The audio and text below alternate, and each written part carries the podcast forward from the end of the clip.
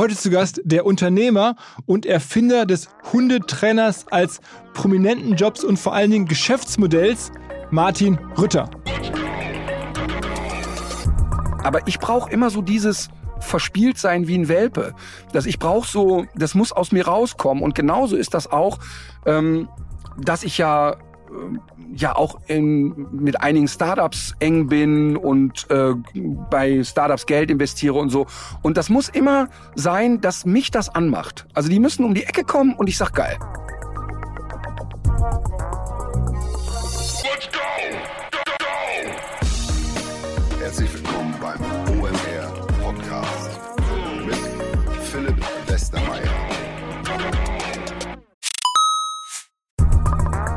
Weil die Kolleginnen und Kollegen von Instafo, also der Jobplattform für den Tech- und Sales-Bereich, von der ich hier schon häufiger berichtet habe, mittlerweile bei uns doch groß engagiert sind hier im Podcast. Ihr hört immer wieder hoffentlich von Instafo. Deswegen habe ich die Kollegen vor kurzem mal selber persönlich kennengelernt und war wirklich sehr angetan. Sie haben mir dazu erzählt, es gibt eine neue Finanzierungsrunde in die Firma. 10 Millionen werden da investiert. Das ganze Thema wird also immer relevanter. Daher nochmal hier mit Nachdruck der Hinweis. Wer Menschen sucht im Bereich Tech und Sales, denkt an Instafo. Die haben da scheinbar wirklich eine neue magische Soße gefunden, wo sie über ihre Plattform ein automatisiertes Matchmaking zwischen Arbeitnehmer und Arbeitgeber ermöglichen und das ist im direkten Marktvergleich dreimal effektiver, was die Quote von Bewerbung zu Einstellung angeht. Hilft natürlich auch, dass sie bereits über 100.000 passende Talentprofile auf der Plattform haben und dass man sehr, sehr schnell ins Gespräch kommt. Innerhalb von 48 Stunden bewerben sich die ersten Talente bei den Arbeitgebern oder man kann sogar als Arbeitgeber einer vorselektierten Gruppe an Talenten aktiv eine Nachricht schicken oder sie zum Chatten einladen, um sich noch schneller kennenzulernen und zu prüfen, könnte das passen. Also nicht nur ich und die Geldgeber offensichtlich glauben an Instafo, sondern auch mittlerweile über 1800 Firmen, darunter O2, RTL, HelloFresh, MyPoster, viele, viele weitere.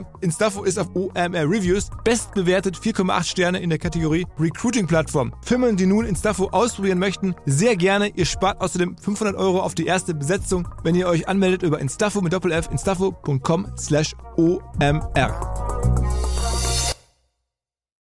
Zurück zum Podcast. Es folgt nun gleich ein Podcast, der so unfassbar viel mehr geliefert hat, als ich mir jemals versprochen habe davon, inklusive vielleicht eines neuen Jobs für mich oder eines Bekannten oder Hörers hier. Jedenfalls ähm, kannte ich den Martin Rütter bislang ja als Hundetrainer, so als prominente Persönlichkeit in Deutschland, war für mich so eine Art äh, Comedian mit angeschlossenem Hund. Aber was dann kam, war einfach was ganz anderes. Der Martin ist wirklich Vollblutunternehmer, hat nicht nur 100 lizenzierte Hundeschulen in Deutschland, macht mittlerweile mittlere achtstellige Umsätze mit allen möglichen Themen rund um den Hund. Ist so gesehen auch einer der erfolgreichsten deutschen Comedians der letzten Jahrzehnte. Er ist ja kein richtiger Comedian. Wir haben darüber gesprochen, was der Unterschied ist, wie er sich auch anders definiert, wie er dort hingekommen ist, sozusagen dieses Hundetrainer-Dasein als prominenten Job zu erfinden. Es gibt ja schon seit Jahrzehnten deutsche Fernsehköche. Also Tim Melzer war nicht der Erste. Da gibt es schon eine Reihe von Vorgängern. Aber der Martin Rütter ist der Original Gangster. Also er ist der erste Hundetrainer und hat da einfach wahnsinnig viel draus gemacht und hat einfach einen geilen Weg gefunden, das so überhaupt zu etablieren in Deutschland. Es gibt dafür ein US-Vorbild, haben wir auch drüber gesprochen, aber das ist nicht ansatzweise relativ gesehen so erfolgreich wie der Martin. Dabei sehr, sehr sympathisch, ehrlich, sehr viele echte, transparente Zahlen. Zum ersten Mal, glaube ich, dass man das so bei ihm so hören kann. Also insbesondere seine Zahlen. Und am Ende des Podcasts haben wir auch noch darüber fabuliert und theoretisiert, ob man sein Playbook, also das, nachdem er der erfolgreiche öffentliche Hundetrainer geworden ist und damit sozusagen ein Geschäftsmodell etabliert hat, ob man das nicht auch nutzen könnte für Wirtschaftskomödie, Handwerkerkomödie, wen er da sucht, was er da machen möchte. Und da kann ich nur sagen, wer Bock hat auf sowas, schreibt mir eine Mail. Ich mache gerne Intro zu Martin. Also es war am Ende sehr, sehr guter Content. Und apropos Content, kleine Überleitung. Ich schreibe doch jede Woche einen WhatsApp-Newsletter. Der eine oder andere hat es schon mal gehört. Für die, die es noch nicht gehört haben, ihr könnt da kostenlos dabei sein. Kommt auch keine Werbung. Es kommen einfach nur drei Hinweise auf Artikel, die mir geschickt wurden. Dokumentationen, Twitter-Threads, was auch immer. Ich schicke es einfach via WhatsApp an euch weiter. Den Link dazu gibt es in meiner Instagram-Bio. Und ähm, das Ganze machen wir mit dem Partner Charles. Die bieten eine Software genau für solche WhatsApp-Lösungen. Wir sind auch an der Firma beteiligt. Also Charles macht es möglich. Meldet euch gerne an. Und jetzt rein ins Gespräch mit Martin Rütter. Auf geht's! Hi. Hi. ja, ich muss schon wieder den Einstieg, eine ganz andere Welt. ist, ist doch so, das ist ein Ausflug für mich. Ich habe ich hab mit Tieren habe ich nicht viel Erfahrung. Wir hatten früher mal einen Hund, aber seitdem äh, bin ich da abseits vom Podcast mit Thorsten Töller recht unbeleckt. Ja, ich bin ja froh, wenn du sagst, du hast kein Tier, als ist mir lieber, als wenn du sagst, du hast Katzen. Okay, ist das wirklich so? Also das heißt, du bist hart auf Hunde. Nee, das, Nein, nein, das ist natürlich ein Klischee. Auf der Bühne spiele ich natürlich total damit immer. Und die meisten Leute verstehen es auch, aber leider schreiben mir tatsächlich manchmal Katzenleute, warum ich Katzen so hasse. aber ich muss, ich muss deshalb, also ähm, ist ja wahrscheinlich kein Geheimnis, ich höre ja wirklich sehr, sehr, sehr konstant und regelmäßig euren Podcast und yeah. muss an vielen Stellen so schmunzeln, weil viele deiner Gäste, die kenne ich ja privat ganz gut und ähm, dann höre ich natürlich besonders gerne rein. Dann gibt's natürlich viele deiner Gäste, die mir ähm, beruflich begegnen, also mit denen ich entweder über deren Hunde oder auch über Geschäftsbeziehungen zu tun hatte. Ich höre das wirklich gerne, aber an einer Stelle musste ich richtig lachen, richtig laut, laut lachen. Jetzt kommt's. Und und zwar hast du ja den Gründer von Eventim bei dir gehabt, vor langer Zeit. Ich glaube, drei, Shit. vier Jahre her. Und ähm, das war ganz, ganz lustig, weil du mit ihm darüber geredet hast, ja, aber der Markt verändert sich so, das ist doch alles, das ist so viel Angebot bei Eventim und selbst so ein Hundetrainer mach die Barclaycard Arena voll. Ist das nicht ein bisschen komisch? Und da musste ich wirklich laut prusten, weil ich ja wusste, von wem du redest. Natürlich, natürlich. Und, und dann kam natürlich von Eventim Seite, hä, was ist denn daran skurril? Ist doch scheißegal, wer die Karten verkauft. Und da habe ich wirklich gedacht, ah, okay, alles klar. Eigentlich ist meine Struktur gut aufgegangen, weil ein Teil ist ja ein bisschen, dass ich nach wie vor auch ganz gerne, ehrlich gesagt, unternehmerisch so ein bisschen unterm Radar fliege. Aber, aber vollkommen zu Unrecht eigentlich, ne? Da sind wir uns schon einig drüber. Also, wenn man so anguckt, was du da alles so machst, dann ist das schon ein bisschen, äh, also höchste Zeit, eigentlich mal hier in den Podcast zu kommen.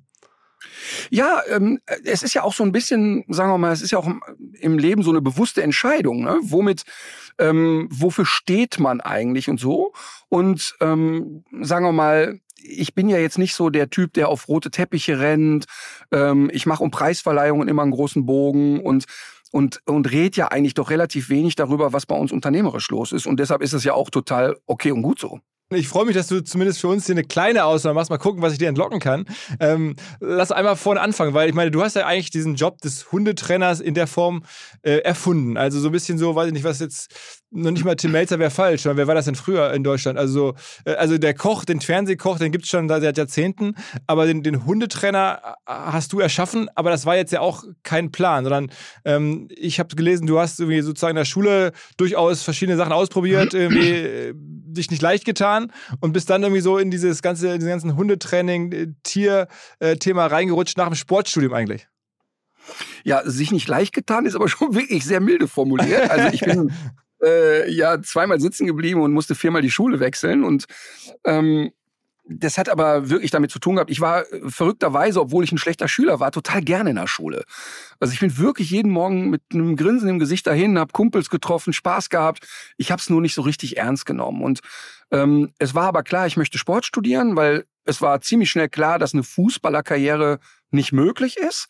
Also das Talent war nicht vorhanden. Dann hat mir man hat man mir mit 14 erklärt, dass man auch mal laufen muss beim Fußball. Und das war dann nichts mehr für mich. Ich habe das aber sehr geliebt und ich wollte Sportreporter werden. Ach, und das mal, war eigentlich der Plan. Ich, wollte ich auch. Ja, ich wollte. Für mich war also klar, ich werde irgendwann das aktuelle Sportstudio moderieren. Ähm, das war eigentlich so der Plan. Und dann habe ich mich an der Sporthochschule in Köln eingeschrieben, ähm, habe da Sportpublizistik, ein bisschen Schwerpunkt Sportpsychologie gemacht und ähm, habe aber parallel, so wie andere gejobbt haben, habe ich Hundegassi geführt, was es auch so nicht gab, weil die Sporthochschule äh, Köln ist ja in so einem Besserverdienerviertel. Ne? Also da, wo die Sporthochschule ist, wohnen die wohlhabenden Leute. Aha. Ältere Leute, die also Lust hatten, dass jemand den Hund Gassi führt. Und das habe ich als Student gemacht. War zu der Zeit, äh, zumindest in der Theorie, schon sehr gebildet zum Thema Hund, hatte also locker 180, 200 Hundebücher gelesen, mhm. viel Englischliteratur, weil es gab in Deutschland vor 30 Jahren, also es ist ja 30 Jahre her, was ich jetzt erzähle, gab es ja nur, was weiß ich, Schäferhundplatz, Dackelclub, das war's. Und ich bin halt zu den Leuten gefahren und habe ähm, versucht, die Sachen, die ich mit den Hunden dann gemacht habe beim Gassi gehen, denen zu erklären.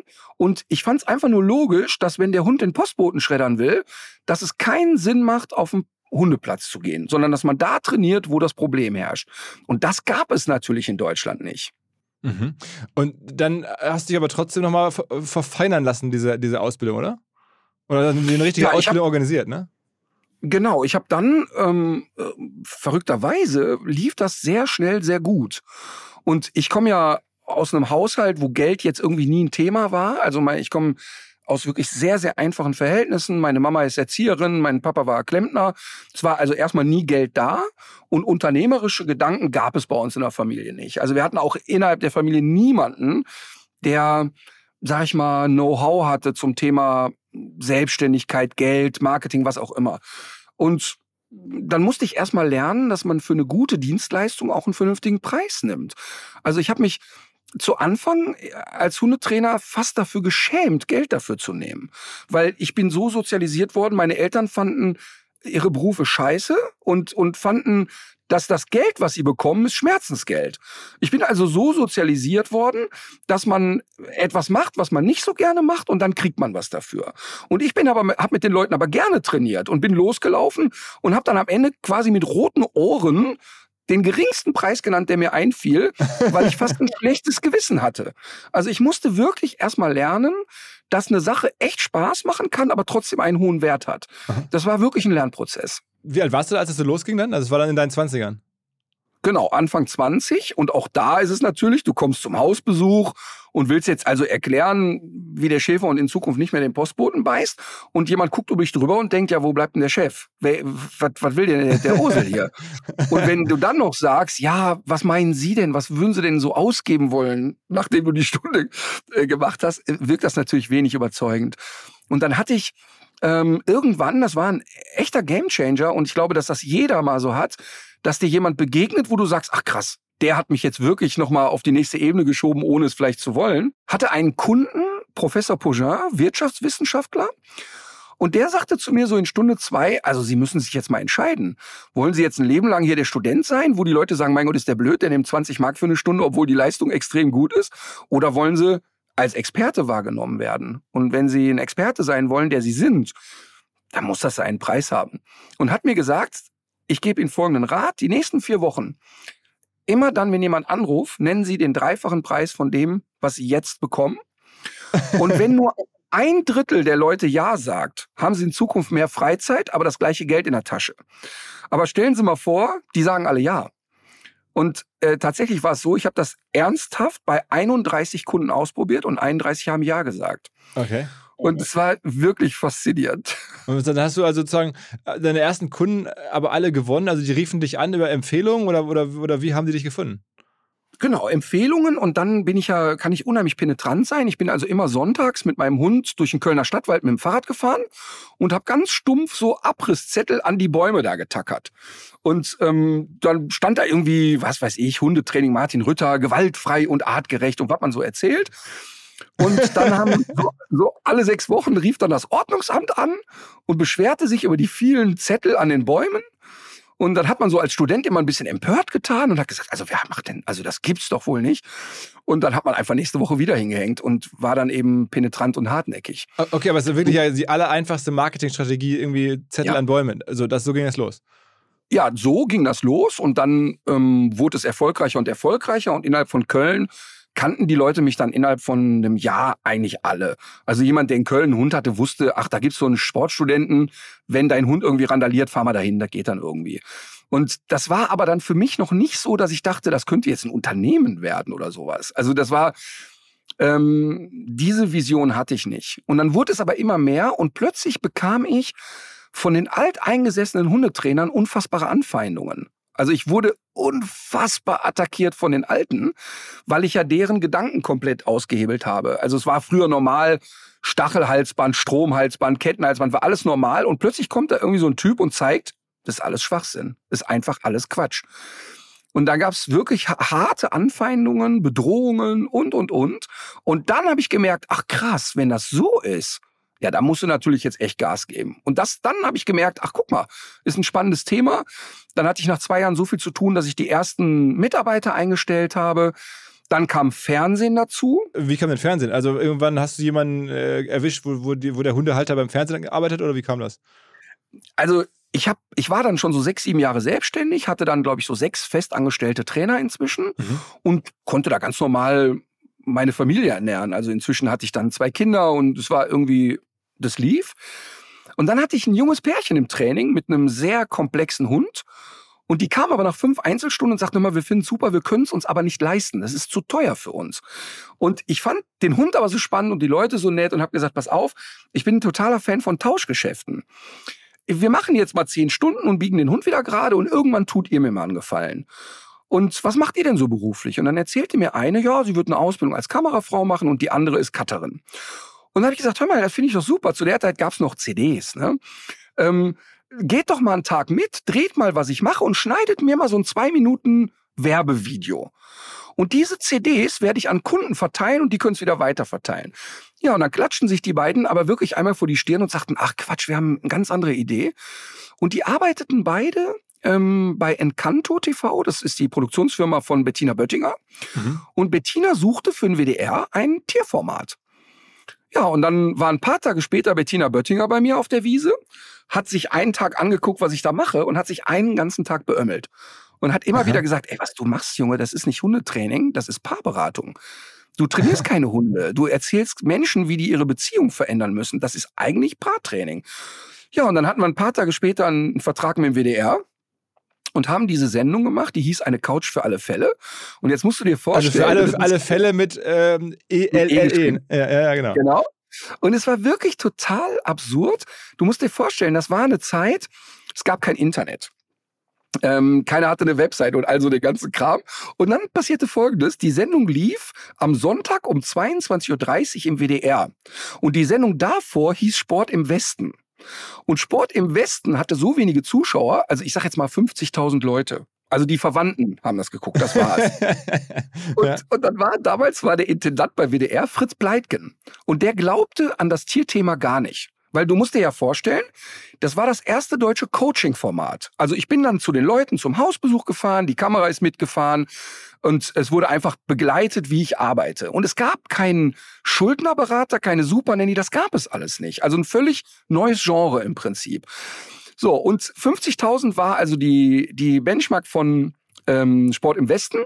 Und Fritz Pleitgen sagte so lapidar, also wenn der das schafft, diese 50.000 Leute, da trage ich den Huckepack durch Köln. Und wir hatten am nächsten Tag die Quote 900.000 Zuschauer. Wow.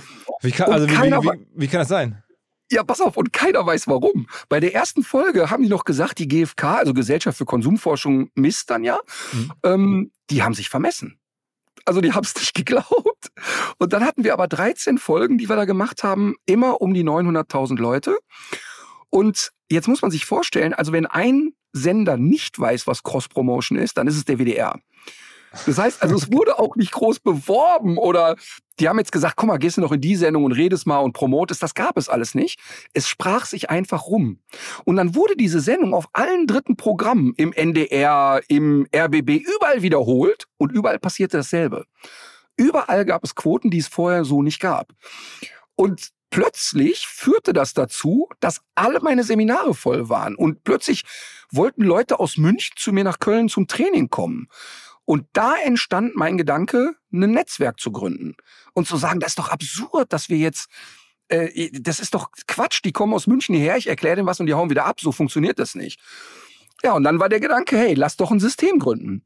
Und, mittlerweile, und das war die absurdeste Reise meines Lebens, ehrlich gesagt. Also dieses System, von dem du sprichst, das ist jetzt, also Dogs heißt das, ne, großgeschrieben, mhm. und das sind diese ähm, 100, glaube ich, gibt es mittlerweile in Deutschland Hundeschulen, ähm, die du zertifizierst und die du in so einer Art äh, Franchise-System führst, korrekt? Genau, wir haben inzwischen 120 Schulen, ähm, inzwischen auch auf Mallorca. Wir werden jetzt bald in Dubai eröffnen und so weiter. Also in, okay. in verschiedenen Ländern. Ähm, in Südtirol sind wir inzwischen, Luxemburg und so weiter.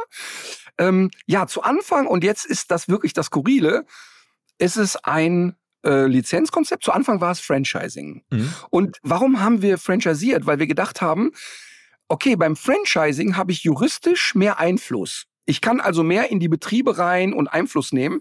Denn meine größte Angst war, dass die Trainer Quatsch erzählen.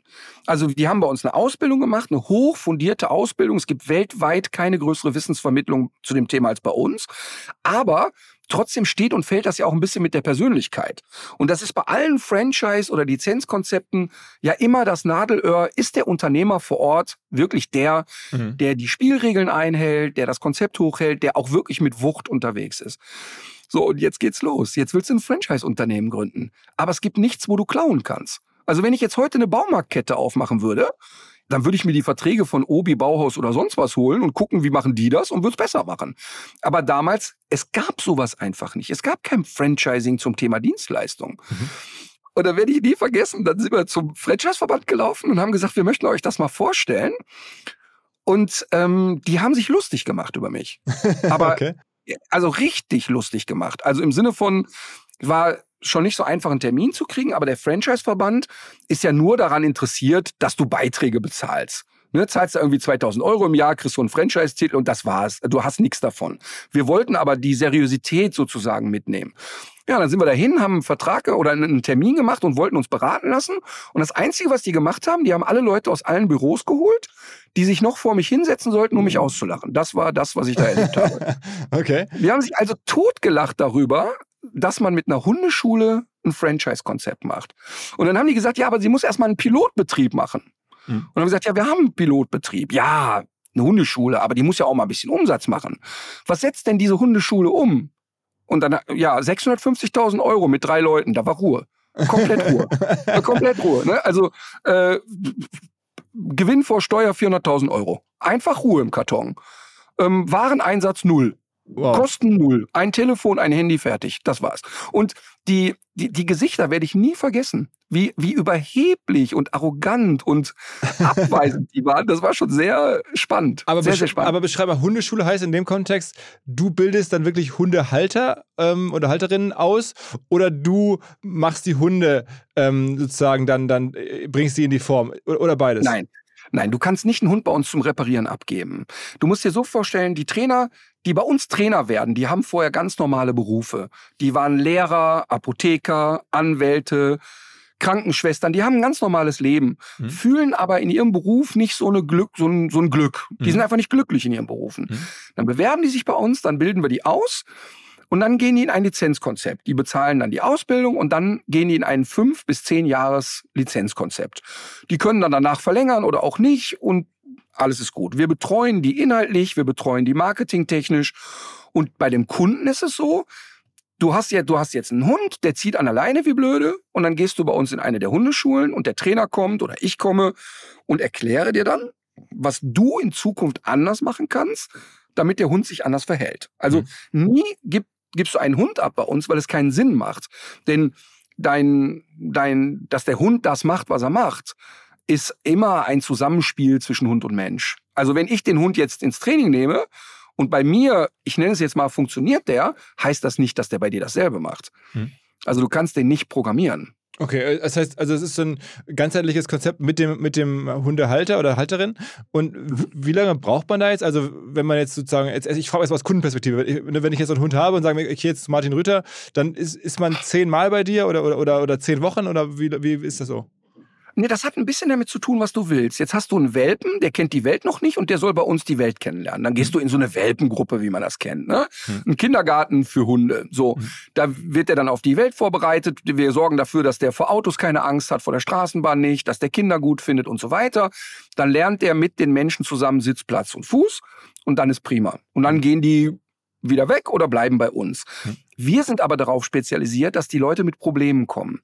Und da kann ich dir nicht sagen, wie lange das dauert. Also angenommen jetzt das Beispiel, du hast einen Hund, der ist ein Jahr, der ist kerngesund und hat keine Bedenken und der zieht einfach nur wie blöde, dann machst du bei uns wahrscheinlich zweimal vier Stunden ein Seminar mit und dann ist es das.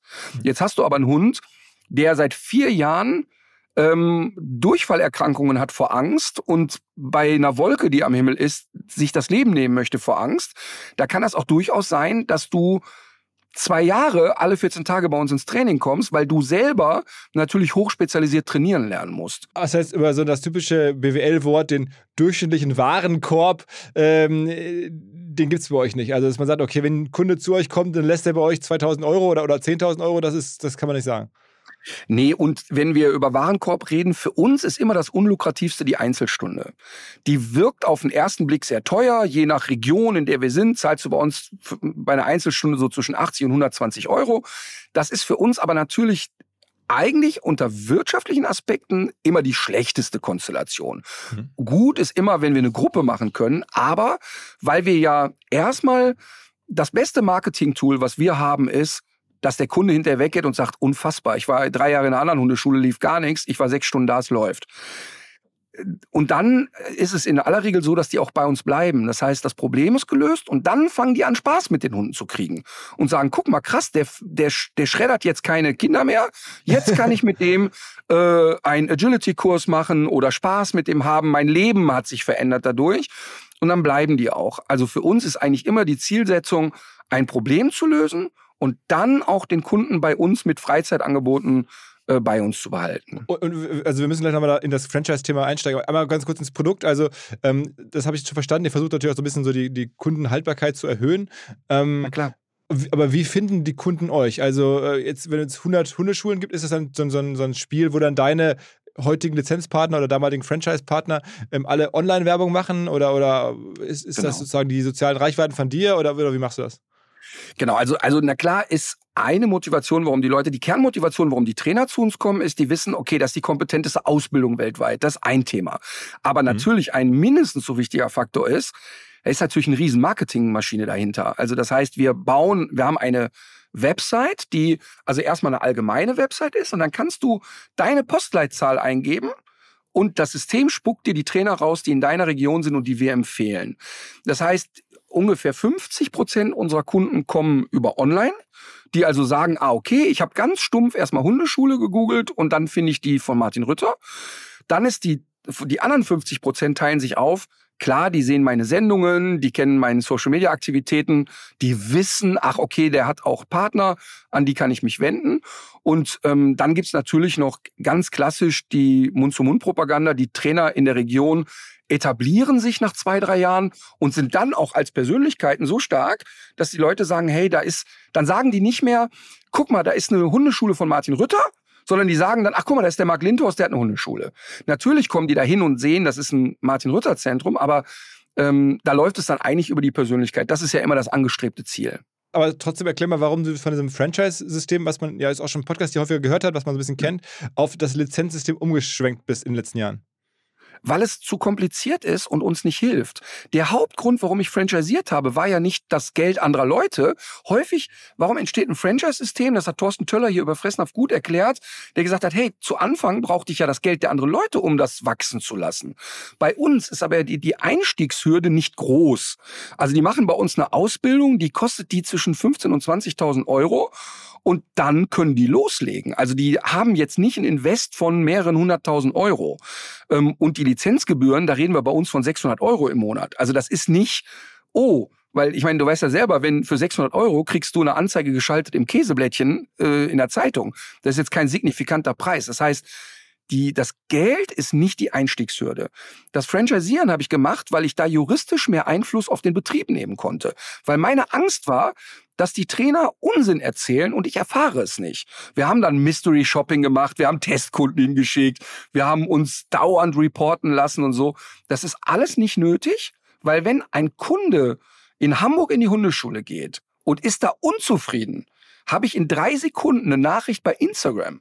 Der Kunde beschwert sich bei mir, bei ah, mir persönlich. Verstehe, verstehe, verstehe. Und deshalb, und deshalb ist dieses, deren BWAs sehen und all den ganzen. Das brauchen wir alles nicht. Wir bitten die natürlich, dass wir regelmäßig über deren Umsätze informiert werden. Und das machen die auch, weil für uns ja wichtig ist zu analysieren, in wie vielen, Monat, in wie vielen Monaten ähm, entsteht welcher Umsatz statistisch, wie können die Trainer die neu dazukommen, planen, welche Sachen erwartet sie.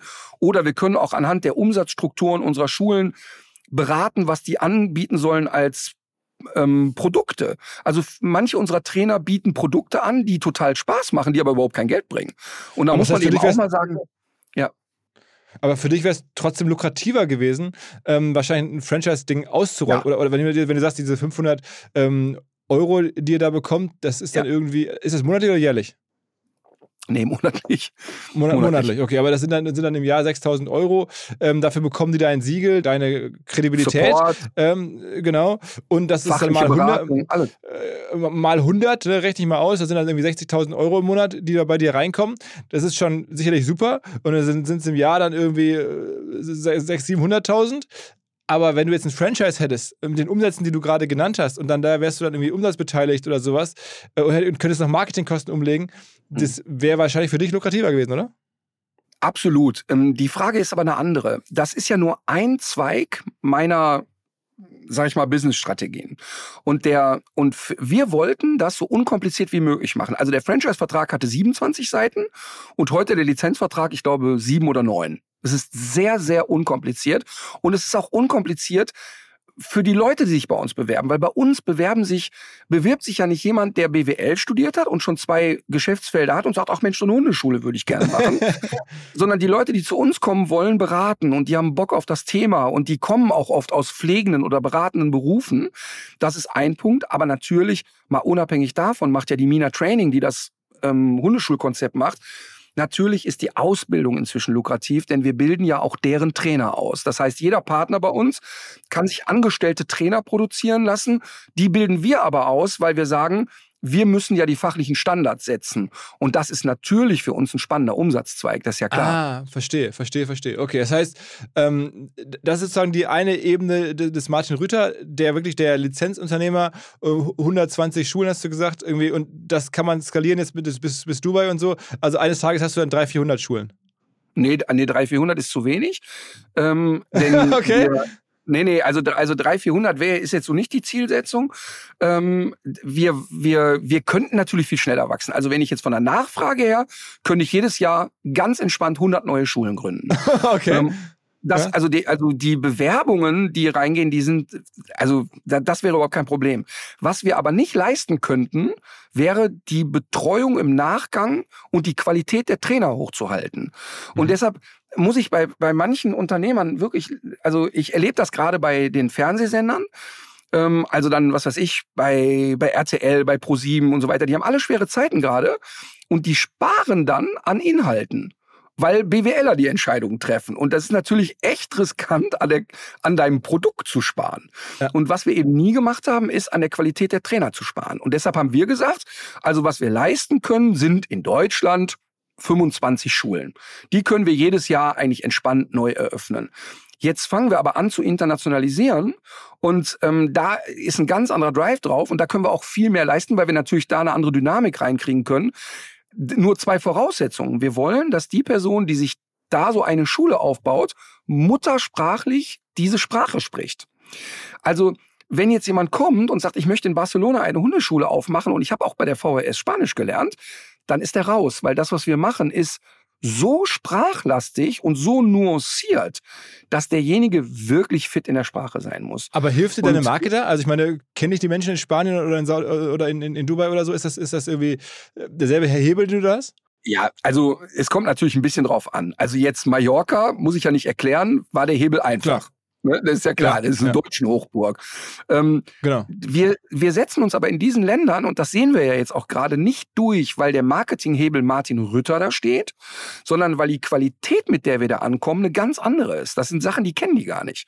Das heißt also, die, diese, diese Geschwindigkeit im Training, die wir durch Kompetenz hinkriegen und wie schnell wir die Erfolge hinkriegen, das kennen die Leute nicht. Das ist Punkt eins. Punkt zwei ist aber, dass wir hingehen und aus den lokalen Leuten öffentliche Leute machen.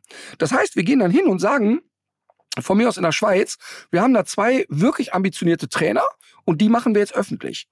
Und genauso wird das dann in Spanien gehen und in USA zum Beispiel wäre das total einfach, weil in USA gibt's ja wirklich, die sind ja wirklich im Neandertal wissenstechnisch.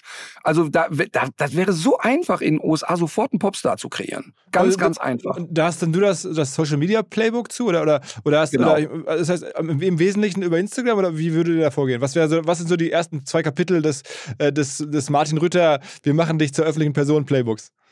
Genau, also wir würden erstmal, weil es heute der leichteste Punkt ist, ähm, einen Social-Media-Plan mit den Leuten machen. Das ist Punkt eins. Aber Punkt zwei ist, dass gerade die Jüngeren ja immer noch das Fernsehen unterschätzen.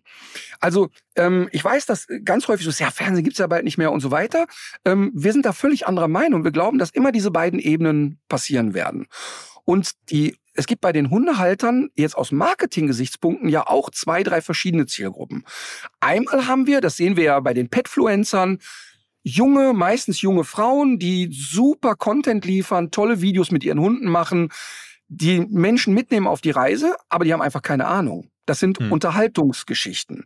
Jetzt malen wir uns mal aus, die würde sich noch auskennen mit Hunden was die für eine Community aufbauen würde. Ähm, parallel ist es aber auch in den meisten Ländern relativ einfach, wenn wir als TV-Produktionsfirma da hinkommen und sagen, schaut mal Fernsehsender XY in Italien. Das ist die Geschichte, die wir mit diesem Hundetrainer in Deutschland geschrieben haben. So produzieren wir Fernsehen und schaut euch mal die Sendung an. Und diese Sendung, die ich seit über 20 Jahren mache, die würde im Prinzip in jedem Land der Welt funktionieren. Also zum Beispiel China ist für uns ein Riesenthema. Ein krass, Riesenthema. Krass. Also das heißt, ja. du, du, denkst eher an, an 1000 plus äh, Hundeschulen. Ja, klar. Auf jeden Fall. Auf jeden Fall, weil wir die Internationalisierung ist jetzt natürlich für mich auch ein interessantes äh, Thema im Sinne von mich fix das an. Ne? Also ich habe einfach Lust darauf. B2B-Verkaufsprozesse sind kompliziert. Nicht immer, aber ab und zu, das weiß ich selber und genau hier will Along mit seiner Lösung ansetzen. Also E-Mail-Schleifen vermeiden, E-Mail-Ping-Pong vermeiden, dafür sorgen, dass Verkäufer verstehen, was die Interessenten intern so abstimmen, vor allen Dingen dafür sorgen, dass die Materialien, die häufig solchen Mails angehängt sind, stets aktuell sind. Nur, wie kann das alles gehen? Was genau macht Along?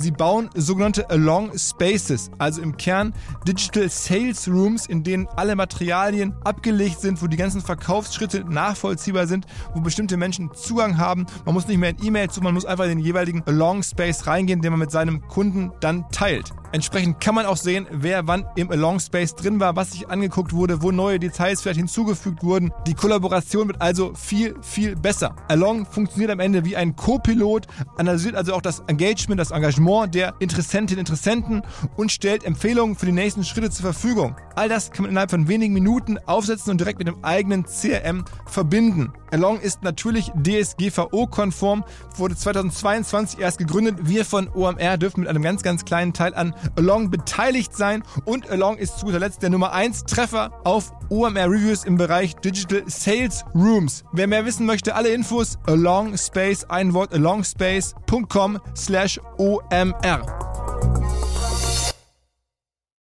Zurück zum Podcast. Aber dann, dann wird es ja schon unternehmerisch wirklich, wirklich groß. Also wenn du das irgendwie so hinbekommst, ne, dass die Marke auszurollen, dass sozusagen eigene Personen aufzubauen, die dir dann auch weiterhin treu sind und nicht sozusagen sagen, okay, jetzt bin ich ja selber hier der Star, jetzt kann ich mich ja von Martin Rütter äh, lossagen und jetzt äh, habe ich ja sozusagen den, ja, die Kraft durch die, durch die Reichweite und so. Also da werden ja auch Challenges kommen, aber, aber wenn dir das gelingt, dann ist natürlich, kann man sich ausrechnen, äh, dann äh, dein Ausbildungssystem, deine Lizenzgebühren, ja. dann auf einmal mal hast du schon richtig Punch, ne? Ja, aber wir haben ja darüber gesprochen. Ähm, ich habe ja gesagt, dass die Mina Training, die das Hundeschulkonzept macht, eigentlich ist das, was wir da machen, wirtschaftlich gehen wir da gar nicht an alle Stellschrauben dran. Also wir könnten ganz andere Margen erzielen, wenn wir an allen Stellschrauben drehen. Was wir damit aber machen, ist eine unfassbare Marktmacht zu haben. Das heißt, wenn wir 300 kompetente Hundetrainer in Deutschland haben und heute würde ich einmal laut husten in der Fernsehsendung und Social Media und würde sagen, also ganz ehrlich, ich glaube, wenn man mit dem Regenschirm spazieren geht mit dem Hund, dann wäre das echt Knaller für die Hunde. Und die Hundetrainer würden danach vier Wochen am Stück mit dem Regenschirmtraining machen, glaube ich, würden wir innerhalb von ein paar Tagen mehrere hunderttausend Hunderegenschirme verkaufen. Das ist natürlich jetzt, ich wähle bewusst so ein absurdes Beispiel, weil wir diese Position ja nicht missbrauchen, aber durch diese Kompetenz und durch diese Reichweiten, die wir auch in den Schulen generieren, können wir ja total vehement den Markt verändern und bestimmen. Das heißt, egal was in Deutschland passiert zum Thema Hund, es geht nie an uns vorbei. Und dafür ist das Netzwerk eigentlich viel wichtiger. Die fachliche Veränderung kriegen wir darüber hin und die Wertschöpfungskette, die kommt an vielen anderen Stellen. Gab es denn vor dir oder vor, bevor du sozusagen diesen Markt ähm, aufgebaut hast, schon jemals ähm, irgendeine Art von, von Filialen oder, oder irgendwie größerem Ansatz im Hundeschulenbereich? Weil ich meine, Hundeschulen gibt es ja schon seit, seit ich ein Kind war, gab es schon irgendwie Hundeschulen, aber das war dann immer Wie so. Alt bist du? Äh, 44. Aber als du ein Kind warst und acht Jahre alt warst, gab es nicht Hundeschulen, da gab es einen Hundeverein. Okay. Okay. Du bist also da, wo du langgelaufen bist, haben die Leute auf einem eingezäunten Gelände ja, genau. trainiert. Ja, ja, genau. Genau. Und dann muss man, das eine ist ein Hundesportverein, die Leute zahlen 80 Euro im Jahr Beitrag, ähm, fahren dahin und trinken drei Kölsch und laufen ein bisschen im Kreis, machen Sitzplatz, Fußbleib und gehen wieder nach Hause. Das gab es immer. Hundesport gab es immer. So, der, der Hund soll in den Ärmel beißen, der Hund soll über eine Hürde springen, das gibt es schon ewig. Aber Hundeschule im Sinne von ein Coaching findet statt, das gab es eben nicht. Und das ist das Spannende daran. Und das gibt es bis heute nur bei dir oder, oder gibt's, Nee, gibt's das, nein, das ist, nein, ich kriege jedes Jahr mindestens von 500 Hundetrainern eine E-Mail, die sagen, ich möchte mal Danke sagen, denn wenn das, was du da gemacht hast, nicht gemacht worden wäre, gäbe es mich gar nicht. Also auch außerhalb unseres Konzeptes ähm, gibt es natürlich wahnsinnig viele Hundeschulen und auch gute Hundeschulen. Es gibt auch außerhalb unserer Marke saugute Hundetrainer in Deutschland, aber es gab den Markt vorher nicht. Es gab das einfach Und du nicht. bist, aber du bist der Einzige, der sozusagen jetzt sozusagen unternehmerisch irgendwie in größeren Kontext denkt und sagt, ich möchte jetzt über eine einzelne Schule oder einen einzelnen Kurs irgendwie hinaus mich ausbreiten. Ja. Nee, es gibt inzwischen natürlich, wie das immer so ist, gibt es natürlich viele Nachahmer. Es gibt inzwischen mehrere Ausbildungskonzepte, ähm, auch deutlich preiswertere Ausbildungskonzepte. Es gibt unterschiedliche Verfahren, unterschiedliche Methoden. Ähm, es gab ja auch immer wieder Hundetrainer, die auf Vortragsreisen gegangen sind. Also es ist ja ganz logisch. Ich finde das auch total legitim, denn wenn etwas gut funktioniert, ist es ja auch logisch, dass andere sagen, oh geil, das mache ich auch. Das ist ja erstmal Und der Markt gibt das her? Wettbewerb. Also glaubst du, Ja, weil du hast gerade, also gibt es genug Hunde in Deutschland oder genug Herrchen, Frauchen, die Bock haben, äh, das zu machen? Also da gibt's, da sagst du, das, das ist unendlich. Also ich sage ein Beispiel, wenn wir für unsere Partner äh, ein Gebiet definieren. Wir machen ja Gebietsschutz und sagen, okay, wie definiert sich so ein Gebiet? Und dann analysieren wir die Region, wo der Trainer hin möchte und dann ähm, gucken wir, was gibt's dort für ein Bruttoeinkommen, wie viel Prozent der Leute haben dort einen Hund, wie viel Schulen gibt's da schon, wie viel Hundefutter wird in der Region verkauft und so weiter. Das analysieren wir sehr detailliert. Wie viel Tierheime gibt's da, wie viel Tierärzte. Wir machen eine sehr genaue Analyse eines Gebietes und definieren dann für uns erstmal über einen dicken Daumen, was glauben wir, wie viele Hundeschulen kann es da eigentlich geben, was noch gesund ist. Und um jetzt und dann definieren wir mit dem Trainer gemeinsam ein Gebiet und das ist regional natürlich sehr unterschiedlich. Also wenn du an der Mecklenburgischen Seenplatte ein Gebiet von uns hast, dann ist das räumlich sehr groß. Also wir reden dann so 100 Kilometer oder sowas? Oder? Ja, das ist riesig, ne? Weil weil natürlich auf dieser großen Fläche wenig Menschen sind. Ja, Aber es kann durchaus sein, dass wir eine Hundeschule in Bochum haben und direkt an der Grenze äh, nach Essen gibt es auch noch drei. Die sind regional sehr nah aneinander, vielleicht sogar vier Straßen nur voneinander entfernt. Da wohnen aber so viele Menschen mit Hunden und da gibt es so viel Potenzial, dass wir also das nicht nur nach Größe im Sinne einer, einer, sag ich mal, Kilometerzahl definieren. So, und dann haben wir das Gebiet festgelegt und dann legen wir mit dem Partner fest, wie viele Hundeschulen werden wir noch zusätzlich dort etablieren. Also jetzt als Beispiel in München haben wir zwei, drei Partner und per Vertrag definiert können wir da, glaube ich, 15 Schulen eröffnen. Ach wow, allein Ähm, in München könnte man 15 Schulen nach eurer Markteinschätzung machen, der Ja, Bedarf ganz easygoing. Ähm, das tun wir aber nicht, weil wir möchten erstmal, für uns wäre immer das Schönste, wenn ein Partner so wächst, dass er das selber abdecken kann. Ich weiß, dass viele Lizenzgeber anders denken. Ich weiß, gerade beim Franchising will der Franchisegeber oft, dass der Franchise-Nehmer nicht zu viele Hundeschulen hat und nicht zu Mhm. groß wird innerhalb des Systems. Ich denke das völlig anders. Ich möchte das ganz, ganz anders. Ich möchte jetzt in München oder Köln lieber zwei, drei Partner haben, die wirklich geil sind. Und erst wenn die an die Kapazitätsgrenzen kommen und sagen, boah, mehr packen wir jetzt eigentlich nicht, eröffnen wir mit Absprache zu denen dort weitere Schulen. Ähm, aber erstmal hat der Partner selber die Möglichkeit, in seiner Region auch gesund zu wachsen. Sag mal ganz kurz inhaltlich, weil ich meine, wir sprechen jetzt ja schon auch über ein Konzept von dir und das hast du sozusagen äh, jetzt ja nicht irgendwie studiert in dem Sinne, du hast, du hast eine, eine, eine Fortbildung gemacht, irgendwie als, als Tierpsychologe habe ich gelesen ähm, und du hast natürlich sehr viel Erfahrung gehabt, da als, schon als Student mit, mit vielen Hunden Umgang gehabt. Aber wie ist dieses Konzept, äh, das ja schon am Ende ist ja das Produkt, das ist ja schon so, die, die Kernwertschöpfung ist ja am Ende trotz allem Marketing irgendwie auch, dass es funktioniert. Dass es irgendwie, äh, dass die Leute sagen, ja, also wenn man da hingeht, dann kommt da was bei raus. Ähm, wo kommt das her? Also ist das bei dir Talent, sowas gefunden zu haben? Hat sich da irgendjemand, hast du mehr ja. Bücher gelesen als alle anderen oder wie ist es zu erklären? Erstmal bin ich jemand, der, also ich glaube, meine größte Stärke ist es, Menschen einschätzen zu können. Also ich bin jemand, der sehr, sehr gut Menschen lesen kann ähm, gehe ja auch in viele mittelständische Unternehmen, mache dort ähm, Schulungen mit Mitarbeitern, meistens aber eher in der Führungsriege, halte viele Vorträge über Körpersprache. Das ist eigentlich das, was meine größte Begabung ist oder mein größtes Talent sind Menschen. Und darüber kam dann das Theoriewissen über Hunde aber die Art, wie ich es vermittle, ist eben ganz besonders gewesen. Das gab es einfach so noch nicht.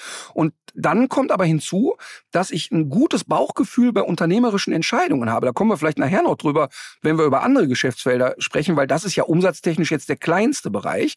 Ähm, ich habe wirklich ein, ein, großes Unternehmergehen in mir. Ich weiß nicht, wo das herkommt. ähm, das ist einfach da und ich habe Mut. Ich bin sehr, sehr mutig bei Entscheidungen. Ich treffe Entscheidungen, sehr, sehr kraftvoll, wenn ich die treffe. Aber das ist ähm, auch das, das was, was, du, was du den Leuten in den Ausbildungen auch vermittelst. Also, ne, wenn ich jetzt sage, ich möchte jetzt irgendwie umschulen, ich möchte jetzt bei dir anfangen, dann laufe ich dadurch zum Teil für 10.000, 15.000 Euro, lasse ich mich von dir über, über, über einige Tage hinweg zum Hundetrainer ausbilden. Was da in mich reinfließt, das ist ja dann am Ende dein Gehirnschmalz, ja. das hast du ja dir ausgedacht. Genau. Und das ist aber selber, da hast du dich hingesetzt und quasi so ein Lehrbuch geschrieben und gesagt, okay, ich glaube, auf Basis meiner Erfahrungen müsste man Hunde so trainieren und die Menschen halt auch. Und diese Lektionen, die da, das ist alles also ja. Äh, original bei dir entstanden. Ja, also erstmal basiert das ja auf wissenschaftlichen Studien. Also das, was wir machen, ist ja nicht, also wenn bei uns die Trainer kommen, die lernen erstmal wissenschaftlich, wie funktioniert Lernverhalten, wie funktioniert ein Gehirn, wie funktioniert Dinge merken, was passiert hormonell in einem Gehirn, wenn Stress ist und so weiter. Also das heißt, erstmal haben wir ein Teil ist Wissenschaft. Dann ist der zweite Teil ist Erfahrung. Und dann haben wir ein Handbuch geschrieben mit mehreren Trainern gemeinsam und haben gesagt, okay, was muss eigentlich da rein? Und da ich ja jetzt nicht jemand bin, ich interessiere mich nicht so für Spiel und Spaß. Also wie, wie bringe ich dem Hund den 15. Trick bei? Das ist nicht mein Steckenpferd. Wir haben aber Trainer, die das gut können. Mein, mein Thema ist ja immer, entweder der Hund ist derart aggressiv, dass die Leute sagen, okay, da geht nur noch der Weg zum Tierarzt, oder der Hund hat so eine Angst, dass der nicht mehr am Leben teilnehmen möchte. Das sind meine, das sind meine Spezialgebiete. Jetzt ist es diese, dieses, dieser Themenbereich für mich, den kann ich nachvollziehen. Aber du sagst auch, das ist für dich von deinen ganzen unternehmerischen Aktivitäten eigentlich der kleinere. Der größere ist, dann nehme ich an, die, die Medienfigur Martin Rütter in all ihren Ausprägungen, oder? Ja, also der größte Umsatztreiber ist die Tournee natürlich, das ist ja klar. Mhm. Ähm, also wir haben pro Tour etwa 500.000 Zuschauer. Und ähm, wow. da gibt's wow. natürlich, wenn du jetzt also mit Eventim mal sprichst, also auch wenn du alle internationalen Acts zusammennimmst, ja. gibt es, glaube ich, keine 30, die in Deutschland bei einer Tournee 500.000 Leute da haben. Ähm, ja. Also da ist dann schon Wucht drin. Ne? Ähm, und das ist natürlich klar, das ist ein großer Umsatztreiber, weil wir ja selber Tourneeveranstalter sind auch. Ähm, wir haben die komplette eigene Technik. Alles, was in der Halle hängt, gehört uns. Wir bringen ein eigenes Technikteam mit, eine eigene Crew. Wir entwickeln das Programm selber. Wir zeichnen es selber auf. Wir produzieren es selber. Und das ist natürlich ein Punkt. Der, die, die Vorträge, das ist ein riesen wie, wie oft, also wie, du gehst, wie oft gehst du auf Tournee? Also ich meine, es gibt jetzt, glaube ich, bei Google gibt es irgendwie sieben, sieben oder acht, aber wie oft laufen die dann? Wie lange laufen die dann so? Also wir, eine Tournee geht bei mir immer zweieinhalb Jahre und beinhaltet oh. ungefähr 180 Tourtermine. Oh, okay, okay. Also oh, wow. dann, dann ist immer ein Dreivierteljahr Pause und dann kommt das nächste Programm. Also jetzt das aktuelle Programm. Das ist auch schon hart. Das ist, schon, das, ist schon, das ist ja schon, wenn du jetzt Comedian wärst, ich glaube, ich kenne wenige Comedians, das ist ja vor ähnliches Setting, ne? also eine Bühne, eine Person, ähm, die Halle voll, ähm, die das so durchhalten würden. Also das ist ja schon auch echt körperlich hammerhart. Ja, das ist, ähm, also das wird natürlich total unterschätzt. Ne? Das ist also, und vor allen Dingen, jetzt in meinem Fall ist es ja so, ähm, ich kenne ich kenn die Comedy-Jungs ja alle gut und, und die sind alle natürlich mindestens genauso fleißig. Ähm, bei mir gibt's nur eine kleine Hürde. mein Programm äh, spielt vor Leuten mit extrem unterschiedlichem Bildungsgrad und unterschiedlichsten Erfahrungen. Das heißt, bei mir im Programm sitzen zwischen Alter 6 bis 99 alle möglichen Menschen und in der ersten Reihe sitzt ein Universitätsprofessor neben jemanden, der keine Schulbildung hat, über einem Unternehmer, über einem Studenten, über alles. Das heißt, ähm, wenn wir mal analysieren würden, wer geht in ein Programm von Mario Barth oder von wem auch immer, können wir eigentlich erstmal schon mal genau definieren, in welche Richtung geht's. Das ist bei mir anders. Bei mir ist aber dafür der Vorteil, alle haben den kleinen gemeinsamen Nenner. Etwa 75 Prozent der bei mir in die Programme, der, der Menschen, die bei mir in die Programme gehen, haben einen Hund. 25 Prozent haben keinen Hund. Die wollen einfach, die haben einen netten Abend. Die wissen, das, was ich da erzähle, ist auch Hund, aber es geht in erster Linie um Beziehungen. Wer, wer, dich jetzt nicht kennt, muss vielleicht einmal ein bisschen sagen, ähm, das ist ja so eine Mischung, also ich habe es mir bei YouTube jetzt angeschaut, es erschien mir, es ist schon Comedy irgendwo auch, also du, das, die Leute lachen auch schon, aber es ist gleichzeitig auch ein bisschen Hundeerziehung vermittelt. Du erzählst dann, wie du mal im, im Tierheim äh, gewesen bist und besonders schwierige Fälle gelöst hast und dass dich dann doch ein Hund ja. irgendwie in den Po gebissen hat, aber die Leute sagen, ah, hat er, der zickt manchmal, also so diese, so, so diese, diese Späße ja. und so. Also es ist schon, es hat schon Comedy-Aspekt, also es gibt wahrscheinlich schon ein Autorenteam dahinter, die das für dich schreiben, ne? Schön wäre es. Ähm, ich würde das auch sofort in Anspruch nehmen. Ähm, wir haben leider nicht die Möglichkeit, dass jemand mir die Programme schreibt. Ähm, wir haben es einmal versucht, im zweiten Programm haben wir einen der renommiertesten deutschen Comedy-Autoren dazugenommen. Ähm, und von 46 Seiten, die er geschrieben hat, sind sechs Sätze ins Programm gekommen. Ähm, weil die Figur Martin Rütter auf der Bühne ist keine Kunstfigur. Also Atze Schröder ähm, ist eine Kunstfigur, die Rolle ist definiert, man kann allgemeingültig die Comedy-Mechanismen anwenden. Ähm, das ist bei mir aber nicht möglich. Bei mir ist ja immer so, dass ich aus einer fachlichen Ecke komme und die bespaßen wir dann. Also ich stehe dann ja nicht da und also weißt du, wenn ich jetzt an der Uni referiere, dann würde ich denen erklären, was eine sukzessive Approximation ist, aber bei einer Comedy-Show in der Köln Arena muss das auf die zwölf knüppeln. Und dann ist eine, da ist ein fettes Bühnenbild, da ist ein Musikintro, da ist Dynamik. Ähm, ich laufe da viel. Also ich habe bei jedem Programm 10.000, 12.000 Schritte. Ich bin viel unterwegs. Ich rede mit den Leuten. Ähm, das kann man nicht von außen konstruieren. Ich schreibe die fachlichen Sachen runter, dann sperre ich mich eine Woche mit Kumpels äh, fünf Tage ein, dann erzähle ich denen das und dann machen wir das gemeinsam lustig. Okay, das ist ja Wahnsinn. Also das heißt, äh, am Ende entsteht es dann eigentlich bei dir und mit deinen Kumpels der Humor da rein. Aber genau. es ist halt, diese, diese besondere Mischung aus Fachlichkeit und Humor, die hast du ja auch am Ende erfunden. Das hat es ja so noch nicht gegeben. Dass ein Hundetrainer tatsächlich dann eine 10.000 Personen Arena voll machen kann, ist ja, gibt es das alles auf der Welt schon mal? Also gibt es das irgendwo, äh, nee. hast du schon irgendwo gesehen, in den USA oder so? Nee, da gibt es ja Cesar Milan. Ähm, das ist sozusagen ein amerikanischer Hundetrainer, der ähm, also nach deutschen Aspekten ist es tierschutzwidrig, was er macht. Also sind Verstöße gegen das deutsche Tierschutzgesetz, die da stattfinden. Also viel Stromhalsband und weiter. Aber in den USA ein totaler Star, also ein echter, echter Popstar, ähm, füllt auch Arenen und ist da sehr, sehr erfolgreich, ähm, aber mit einer anderen Herangehensweise. Da geht's darum, du bist der Chef im Rudel und so weiter. Also Dinge, die wissenschaftlich jetzt nicht also natürlich Quatsch sind. Aber ähm, das amerikanische Konzept ist, ähm, setz dich durch, sei der Stärkere und so in diese Richtung gedacht.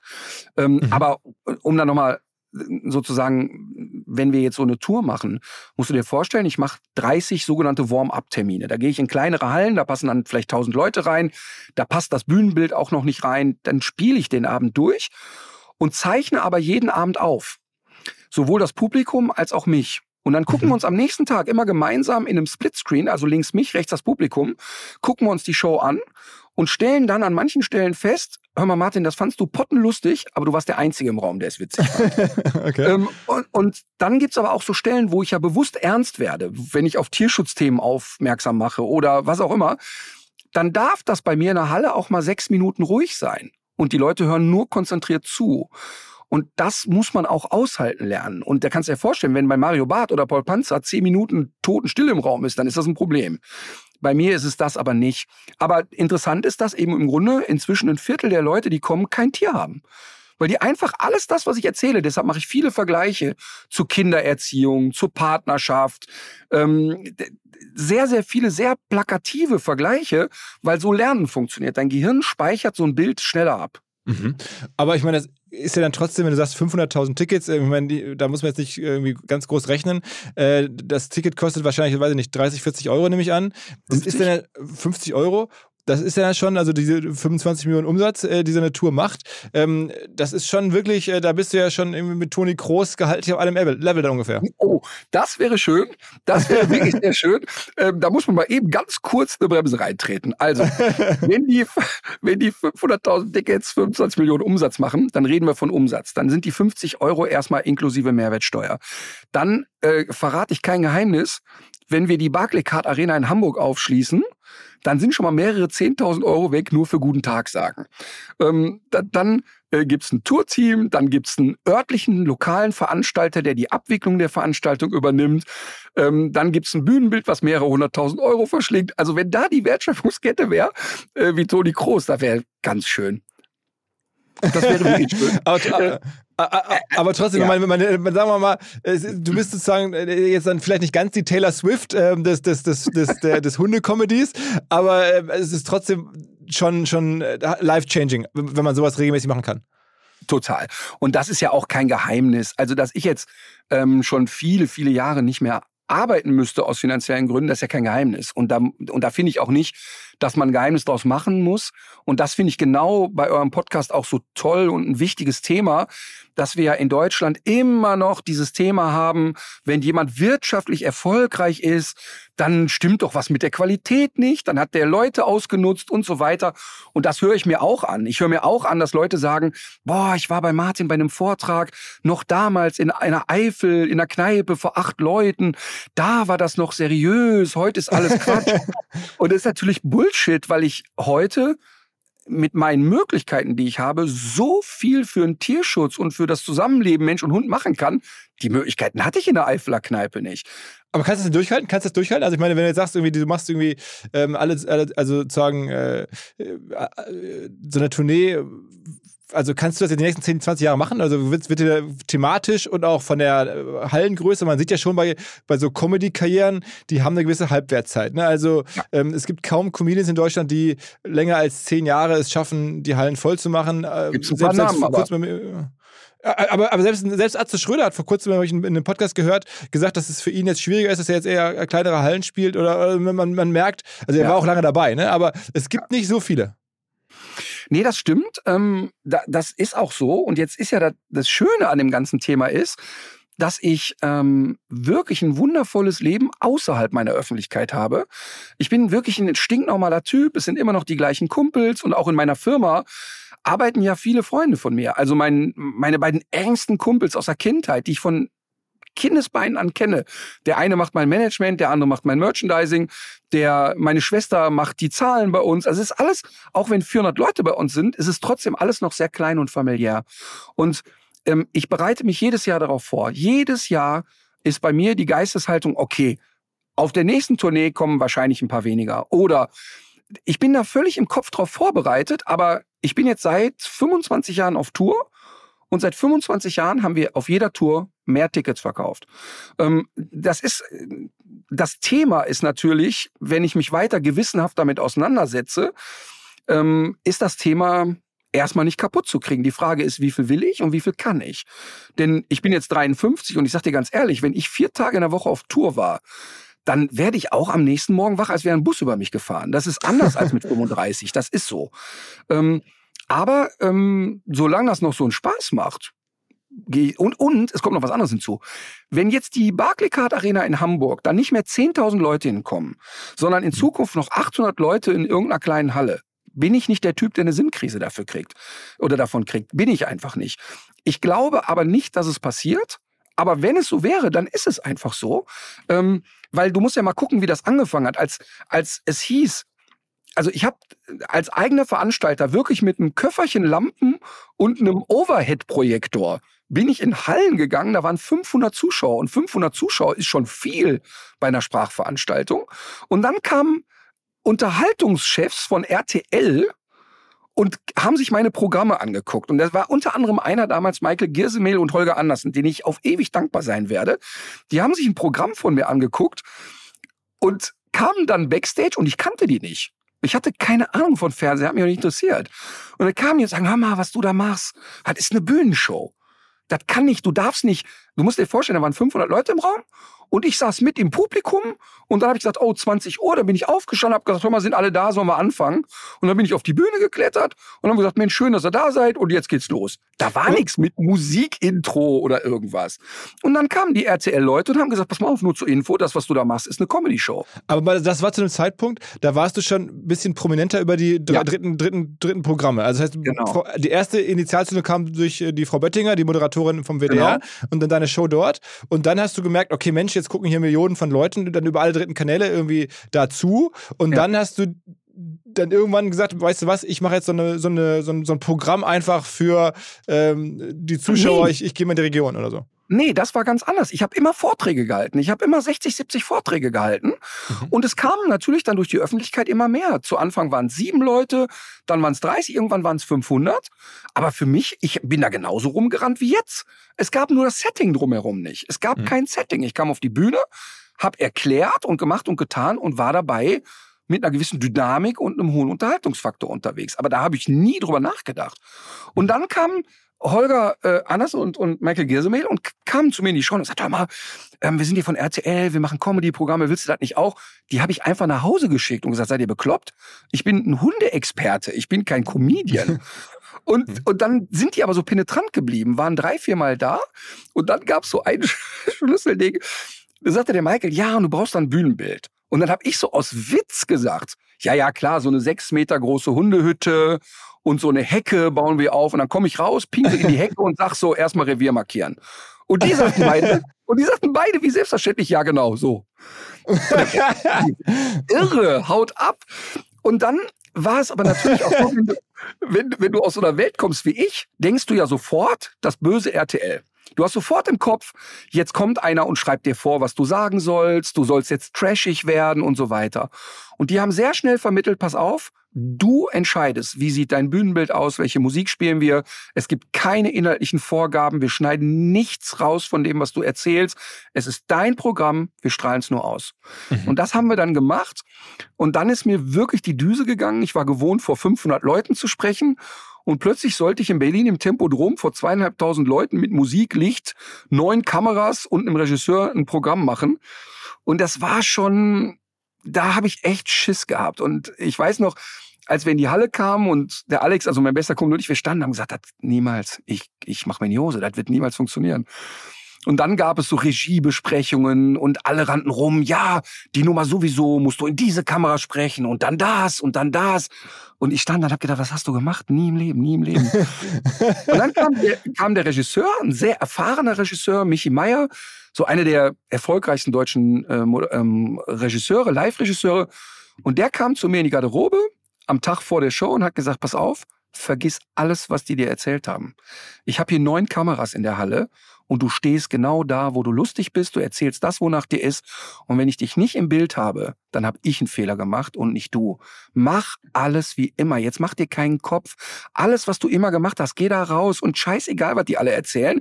Das Ding ist erfolgreich, weil du auf der Bühne bist, wie du bist und nicht, weil du an der richtigen Stelle in die Kamera guckst. Mach, hab einfach Spaß. Und man merkt diesem Programm an, wenn ich das heute im Nachhinein gucke, die ersten drei Minuten habe ich echt Puls gehabt, trockenen Mund, ganz aufgeregt und so.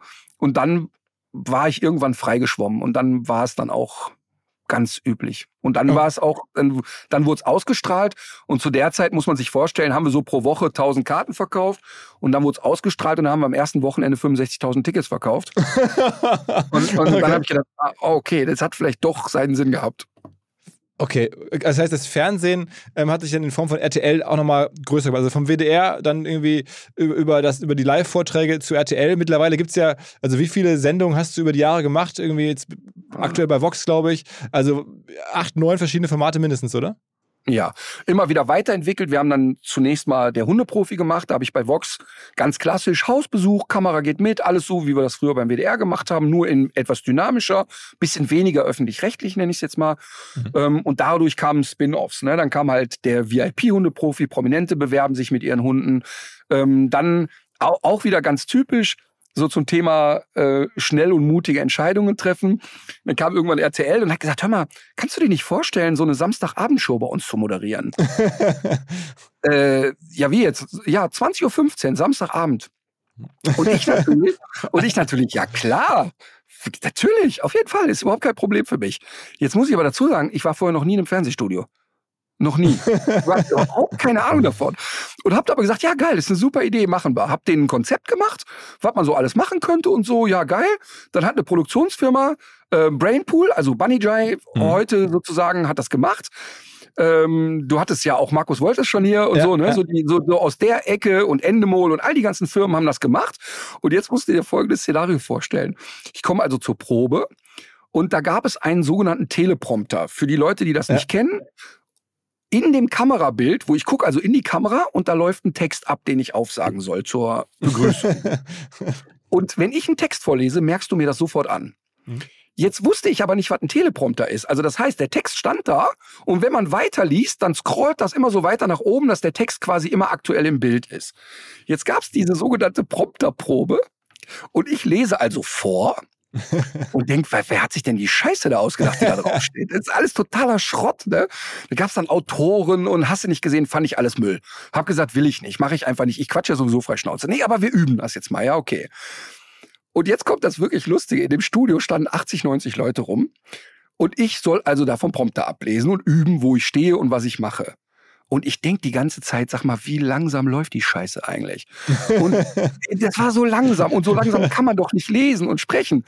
Les also das Zeug da in Zeitlupe ab, bin fertig und sag hinterher zu einem da im Studio, hört mal, kann man das denn schneller drehen, weil das ist total langsam. Und dann haben mich 80 Leute fassungslos angestarrt, denn was ich nicht wusste, es gibt einen sogenannten Prompterfahrer und der passt die Geschwindigkeit des Prompters meiner Geschwindigkeit an. Und ich hatte keine Ahnung. Und der wurde immer langsamer, weil ich langsamer wurde. Und als ich gesagt habe, kann man das schneller drehen, haben alle 80 im Studio gewusst, wir haben ein echtes Problem. Der eine Samstagabendshow, 20.15 Uhr, vier Stunden Abendshow. Also das war in, in dem Jahr eine der teuersten und aufwendigsten Produktionen bei RTL. Wann war das? Wann war das? Boah, ich sag mal 2011 oder so. Keine okay, Ahnung. Okay, okay. Mhm. Von nix eine Ahnung, also von gar nichts. Das war eine Katastrophe. Das war aber, aber ist ja trotzdem gelaufen. Also die Show gab es dann. Die Show gab es dann und die Show hat totalen Spaß gemacht, weil ich da genau ab Sekunde eins, als es losging, gesagt habe, ey, weißt du, wisst ihr was, leckt mich einfach. Und habe dann einfach mein Zeug gemacht und ich hatte natürlich super Studiogäste, ähm, Atze Schröder, Steffen Hensler, damals noch Verona Feldbusch, also Leute, die alle auch auf die Tube drücken und die auch alle gemerkt haben, ey, der Typ hat keine Ahnung von Fernsehen, null. Aber die waren mir alle sehr wohlgesonnen, die hatten alle Bock auf die Sendung, die Sendung hat Spaß gemacht. Wir haben da allen möglichen Mist gemacht. Ähm, das war total unterhaltsam, aber lehrreich. Das war echt wie ein großer Kindergeburtstag. Ähm, das hat einfach riesen Spaß gemacht. Ich habe mich einfach nur an keine Spielregel gehalten. Aber dann bist du trotzdem jetzt nicht dauerhaft samstagsabends Moderator geworden. Oder hast du das noch häufiger gemacht? Ne, wir haben doch, doch, wir haben von der Sendung haben wir noch äh, mehrere gemacht. Dann wurde da aus der großen Hundeshow wurde die große Tiershow ähm, und da, das, das wäre heute jetzt erstmal nicht kompliziert. Also heute könnte ich das handwerklich, ähm, weil ich ja heute die Mechanismen kenne. Aber ich brauche immer so dieses verspielt sein wie ein Welpe. Das ich brauche so, das muss aus mir rauskommen. Und genauso ist das auch, ähm, dass ich ja ja auch in, mit einigen Startups eng bin und äh, bei Startups Geld investiere und so. Und das muss immer sein, dass mich das anmacht. Also die müssen um die Ecke kommen und ich sag geil. Da müssen wir dann mal drüber sprechen. Aber erstmal so, du hast gerade irgendwann im Nebensatz gesagt, 400 äh, Leute. Ist das, war das bezogen auf deine Firma, die du aktuell äh, hast, wo alle Aktivitäten gebündelt sind? Sind das 400 Leute? Ja, etwa 400 Leute leben von dem, was ich mache. Davon sind 80, 75 ungefähr hier im Büro fest angestellt. Ähm, und dann haben wir ja noch 15 Tourtechniker, die wir mit auf Tour nehmen. Und dann sind natürlich die Lizenzpartner, die sind nicht auf meiner Payroll, aber die sind ja in dem ganzen Konglomerat dann mit okay. vereinbart. Also, ah, okay, also okay, das verstehe ich das. Okay, das ist 100 oder grob, ähm, die sozusagen bei dir im, im, im, Hauptquartier, im Kern sind und die restlichen sind dann ja. sozusagen, okay, okay, okay. Genau. Ähm, das heißt, aber das gesamte Martin Rüther Imperium erzeugt dann schon oder Umsätze, nehme ich an, im mittleren äh, achtstelligen Bereich. Wird es ja sein müssen, ne? Absolut. Ähm, wir haben ja zum Beispiel auch so, so Baustellen gehabt, die ich gar nicht angegangen bin. Also wir haben zum Beispiel seit zwölf Jahren einen Online-Shop. Und mhm. dieser Online-Shop wurde aber so von einer Büromitarbeiterin so im Vorbeilaufen gemacht. okay. Und wir hatten dann so, ja, meine Bücher da verkauft. Das war's. Und, und der Shop war so hässlich und ähm, das war wirklich so, ja, komm, wir machen das und das ist eine Dienstleistung für die Leute, aber bitte, ich habe da keine Zeit für. Und dann haben wir die letzten fünf Jahre immer gesagt, eigentlich müssen wir das Thema anpacken. Das ist doch bescheuert, dass ich als Marke nicht eigene Produkte, das ist doch total absurd. Und fünf Jahre lang haben wir gesagt, komm, wir machen das, komm, wir machen das, aber wir haben ja so viele andere Projekte. Und dann haben wir ein halbes Jahr vor der Pandemie gesagt, ey, komm, jetzt machen wir das. Jetzt packen wir mhm. das an. Und dann haben wir äh, uns hier jemanden rausgepickt, der auch keine Ahnung von Online-Shop hat, ähm, aber eigentlich aus dem ähm, Bereich Interior Design kommt, eigentlich Bühnenbau macht und so weiter, so einen Sinn für Ästhetik, haben eine Agentur dazu genommen und haben ein halbes Jahr vor der Pandemie den Online-Shop relaunched und haben dann verrückterweise im ersten Jahr den Umsatz verzehnfacht. Und das ist natürlich total absurd, dass wir das jetzt nicht schon zehn Jahre lang gemacht haben. Aber ich hatte vorher, war das so, ach komm, ist egal. Ja, der Shop wird langfristig gesehen natürlich ähm, wahrscheinlich hier eins der größten Umsatztreiber sein. Also das heißt, wir reden jetzt schon von dann 10 Millionen Umsatz mit so einem Shop oder, oder mehr? Also jetzt aktuell haben wir nach ähm, jetzt im zweiten Jahr dreieinhalb Millionen Euro Umsatz geknackt. Ähm, und wir kamen ja von 250.000. Da ist erstmal eine Steigerung nicht so schwer, aber trotzdem ist ja ein signifikanter Sprung. Und wir gehen davon aus, dass wir innerhalb der nächsten drei Jahre die 10 Millionen Euro knacken, ähm, weil wir auch jetzt den Fokus natürlich ein bisschen mehr drauf setzen. Und bei uns ist das ja dann auch wieder vielleicht ein bisschen komplizierter als bei anderen Shops, weil bei uns ja, wir können ja keinen Mist verkaufen. Wir können, ich kann ja jetzt nicht hingehen und sagen, ähm, ja, Leute, also wenn wir so über so Testimonial-Deals und so sprechen, da kommen natürlich viele Futtermittelhersteller, die auch wirklich bereit sind, wirklich echt Geld in die Hand zu nehmen. Die produzieren aber scheiß Futter. Und ich kann ja nicht ernsthaft als Experte wissen, dass das Futter nichts kann oder dass die Leine Mist ist, so ein Ding verkaufen. Und, und ich sag dir ganz ehrlich, ich glaube, dass der, der wahrscheinlich der größte Rat ist, den ich jedem geben kann, ist, ähm, dass man wirklich seriös mit Kunden umgeht und nicht auch nur eine Sekunde dem Geld hinterher rennt und Produkte verkauft, die man eigentlich selber idiotisch findet. Und das haben wir nie gemacht. Also, aber du hast jetzt ja auch Deals, ne? Also du hast gerade schon ein bisschen über Startups gesprochen oder, oder da kommen wir also ja. mit, Tractive, auch da der Gründer von Tractive äh, war schon vor Jahren mal hier ein österreichisches Unternehmen, die so Hundehalsbänder machen mit Tracker, mittlerweile ja. also wahnsinnig erfolgreich, ging damals sogar Richtung Unicorn. Ähm, da bist du mit dabei, ne? Ja, und da, auch da wieder ist eigentlich eine sehr organische Geschichte. Ähm, der, sagen wir mal, der, der Tractive kommt ja, kommt ja der Gründer eigentlich aus der Runtastic-Welt. Das sind ja Technik-Nerds, ja. die sich mit ja, Hunden genau. auskennen. Also keiner da im Haus hat eine Expertise zum Thema Hund, sondern die sind technikgetrieben und können das auch gut. Und die Geschichte ist aber, dass der kleine Hund meiner Tochter äh, abgehauen ist. Und zwar nicht abgehauen im Sinne von weggelaufen, sondern ist bei uns, ich wohne ja sehr ländlich, am Grundstück rumgetigert. Und irgendein Passant dachte, der Hund ist frei und hat den Hund mitgenommen und hat den irgendwo abgegeben beim Tierarzt. Und wenn du mit deiner damals zwölfjährigen Tochter zwei Stunden heulend den Hund suchst, dann ist das kein schöner Moment, das kann ich dir wirklich sagen. Und dann habe ich ähm, das natürlich schnell öffentlich gemacht, in der Hoffnung, andere suchen mit und so. Und dann hat man den Hund auch noch zwei Stunden. Und dann habe ich gedacht, okay, was gibt's denn eigentlich auf dem Markt an GPS-Geräten für Hunde? Und habe dann auch so der Community gesagt, ey, pass mal auf, ich check jetzt mal, was gibt es alles und probiere das hoch und runter und habe dann wochenlang alle Tracker ausprobiert und bin dann bei Tractive gelandet, weil das für mich der, der beste einfach war. Und dann habe ich den online beworben, ohne dass wir irgendeinen Deal hatten und habe einfach immer wieder gesagt, Leute, ich habe das Ding jetzt ausprobiert, das ist eine Eins mit Sternchen, das ist auch echt nicht teuer, das ist wirklich alles im Rahmen, da kostet, was weiß ich, fünf, sechs Euro im Monat, das ist echt kein Preis. Das Ding empfehle ich euch. Und dann kriegten die bei Tractive mit, wer, wie, ist der, wie ist der denn drauf? Weil die können sich ja klar, die wissen natürlich, was ich für ein, für ein Marketing-Wumms dann in dem Segment habe. Ja, dann haben sie sich bei uns gemeldet und gesagt, hör mal, äh, können wir dir mal eins schenken? also so. ja, dann haben wir ein bisschen geplaudert und haben das dann auch gemeinsam ein bisschen weiterentwickelt, weil es natürlich hier und da auch ein paar Sachen war, wo ich denke, ach, das könnte man vielleicht anders machen. Ähm, und ist eine super Zusammenarbeit, muss man sagen. Kleiner Hinweis für die neuen Ziele. Und zwar Pipedrive. Kennen wir bei OMR auch sehr gut. Das CRM-System insbesondere für die Förderung des Wachstums kleinerer Firmen. Pipedrive ermöglicht es ganz einfach den Überblick zu behalten über Vertriebsaktivitäten, Gespräche, Abschlüsse. Man verpasst keine Nachfassaktion. Pipedrive ist vor allen Dingen einfach zu bedienen, vollständig anpassbar auf die jeweilige Firma, auf die jeweiligen Teams und erstellt sehr hübsche visuelle Berichte. Darüber hinaus gibt es zahlreiche smarte Automatisierungen. Also geht zu pipedrive.com, um dort eine kostenlose 14-tägige Testversion zu starten.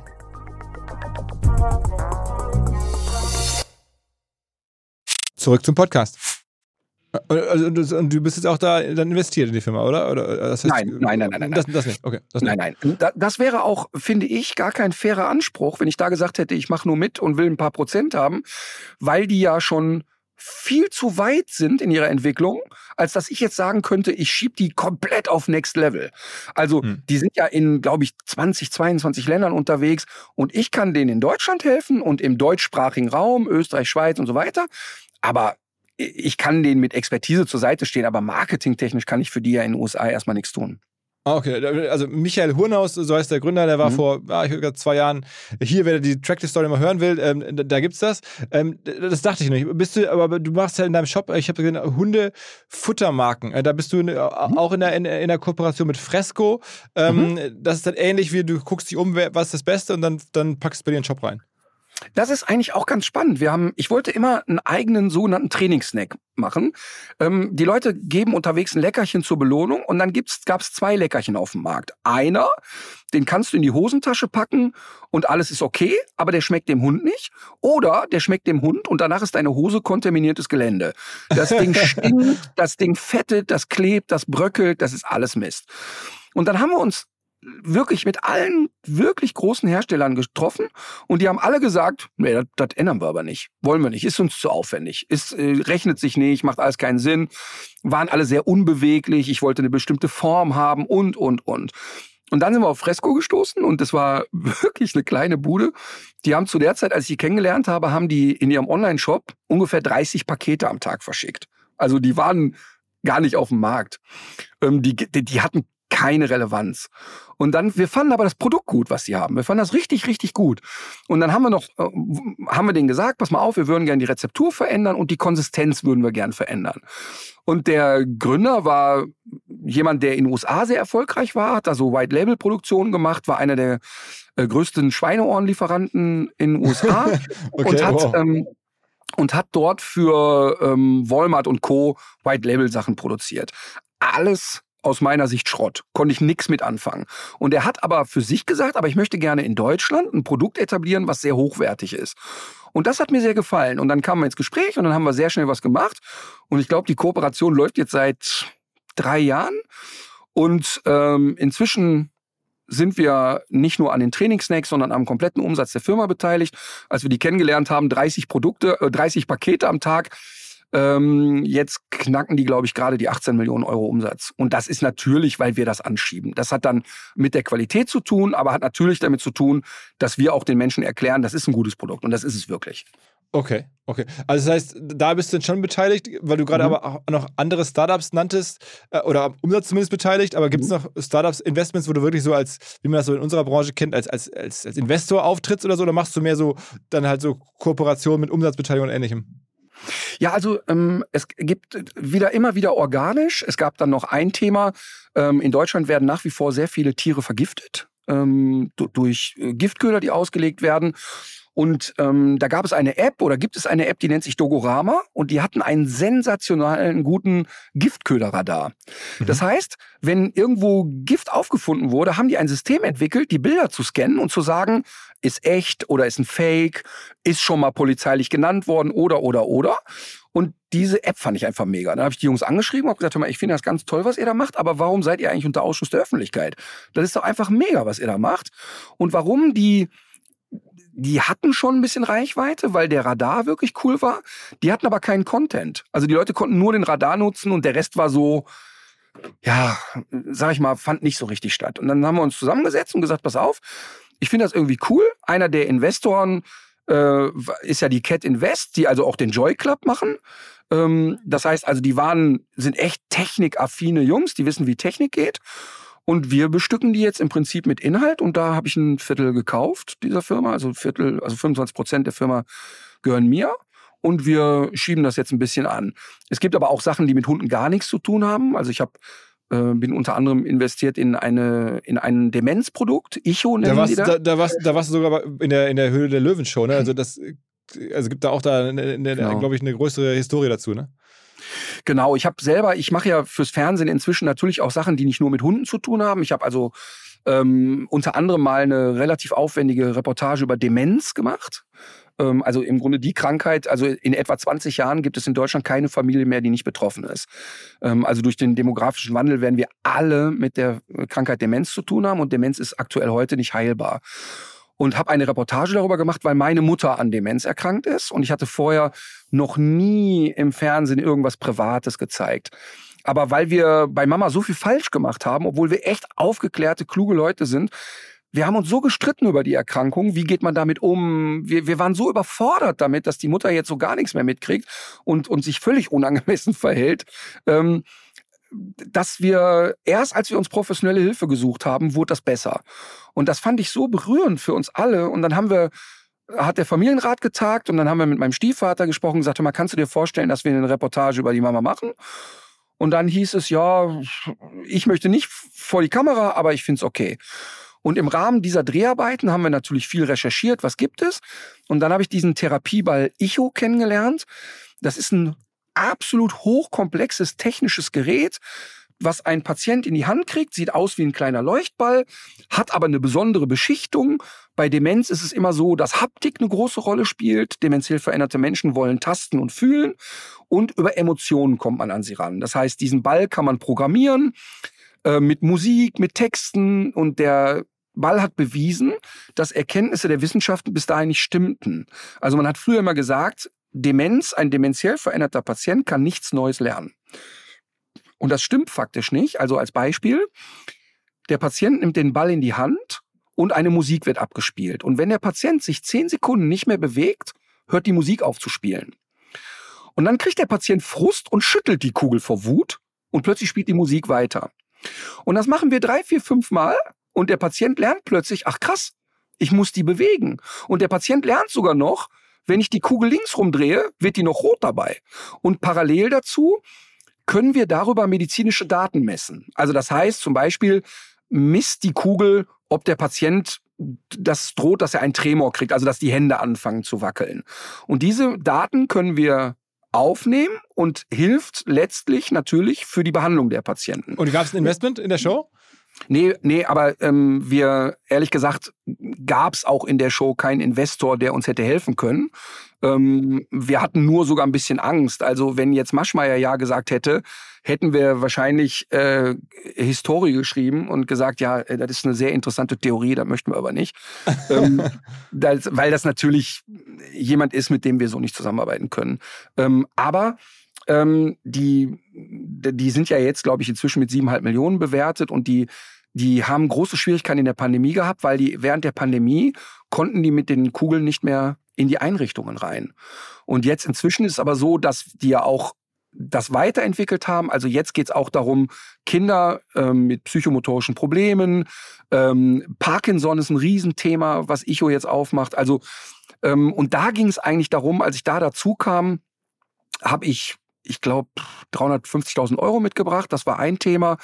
Ähm, aber da war es eben auch, dass meine Aufgabe da war, Türen aufzumachen und zu sagen, komm, ich rede mit anderen Leuten, die ähm, Geld mitbringen. Ich kann äh, darüber reden. Ich habe viele Interviews darüber gemacht und so. Und da sind ja auch noch mehrere Investoren, die auch klassisch so aus der Business Angel Welt kommen. Hm. Was ist denn für dich jetzt so die Vision? Also, das ist jetzt so ein erfolgreiches Investment, das auf, einem guten Weg ist. Ähm, du hast deine Medienpersönlichkeit, da am Ende aber, jetzt hast du gerade selber beschrieben, mit Samstagsabendshow, mit den größten Hallen des Landes, Bestsellerbücher, irgendwie fast alles erreicht. Ähm, du hast dein Business, das Lizenzgeschäft, da gibt es also noch große Ziele auf, auf 1000 hoch, habe ich verstanden, oder, oder noch mehr. Mhm. Ähm, ja. Was ist die restliche Vision? Ich meine, das bist du Anfang 50. Was hast du noch vor? Also es ist tatsächlich so, dass ich wirklich eine unglaubliche Neugierde habe, ähm, auf alle Themen. Ne? Also wenn, wenn, das ist ja genau das. Die Leute kommen, stellen mir Sachen vor und ich bin dann schnell Feuer und Flamme. Ähm, weil ich aber eben schnell Feuer und Flamme bin, habe ich natürlich auch Menschen um mich herum, die sagen, das rechnen wir auch einmal durch, ähm, was ja auch gut so ist. Ähm, aber nach wie vor ist es so, dass das Thema digital ähm, für uns ganz in den Kinderschuhen steckt. Also als die Pandemie kam, habe ich zu Anfang jeden Tag von zu Hause eine Sendung gemacht, Hundeprofi at Home. Hab also live gesendet und hatte dann plötzlich Zahlen, Fernsehsender ähnliche Einschaltquoten, ähm, wo wir gesagt haben, was passiert denn jetzt hier gerade? Und dann haben wir in der Pandemie angefangen, auch gewisse Dinge online zu schulen, haben die ersten Webinare gemacht und das war total spannend, dass wir direkt in so einem Webinar 1000 Teilnehmer hatten und hatten konnten zu Anfang das auch technisch gar nicht richtig abbilden und dann wurde es besser und besser. Ähm, also ganz klar ist es so, dass wir mehr und mehr ähm, eigene Applikationen bauen. Also wir bauen jetzt gerade eine App, die auch Training anbietet für Leute, wo die ein Trainingstagebuch führen können, wo die immer wieder nach Bedarf neue Trainings ähm, Videos runterladen können. Also ich glaube, dass wir beim, beim Thema Online-Wissensvermittlung noch ganz, ganz viele Sachen machen können. Mhm, mh. Und also das heißt, Digitalwelten äh, noch zu erschließen ist ein Thema. Gibt es noch weiteres? Naja, also ich, ich glaube ja daran, äh, muss man wirklich sagen, dass wir, oder, oder anders, wir, wir machen ja alle einen großen Bogen um das Thema Sterben und Krankheit.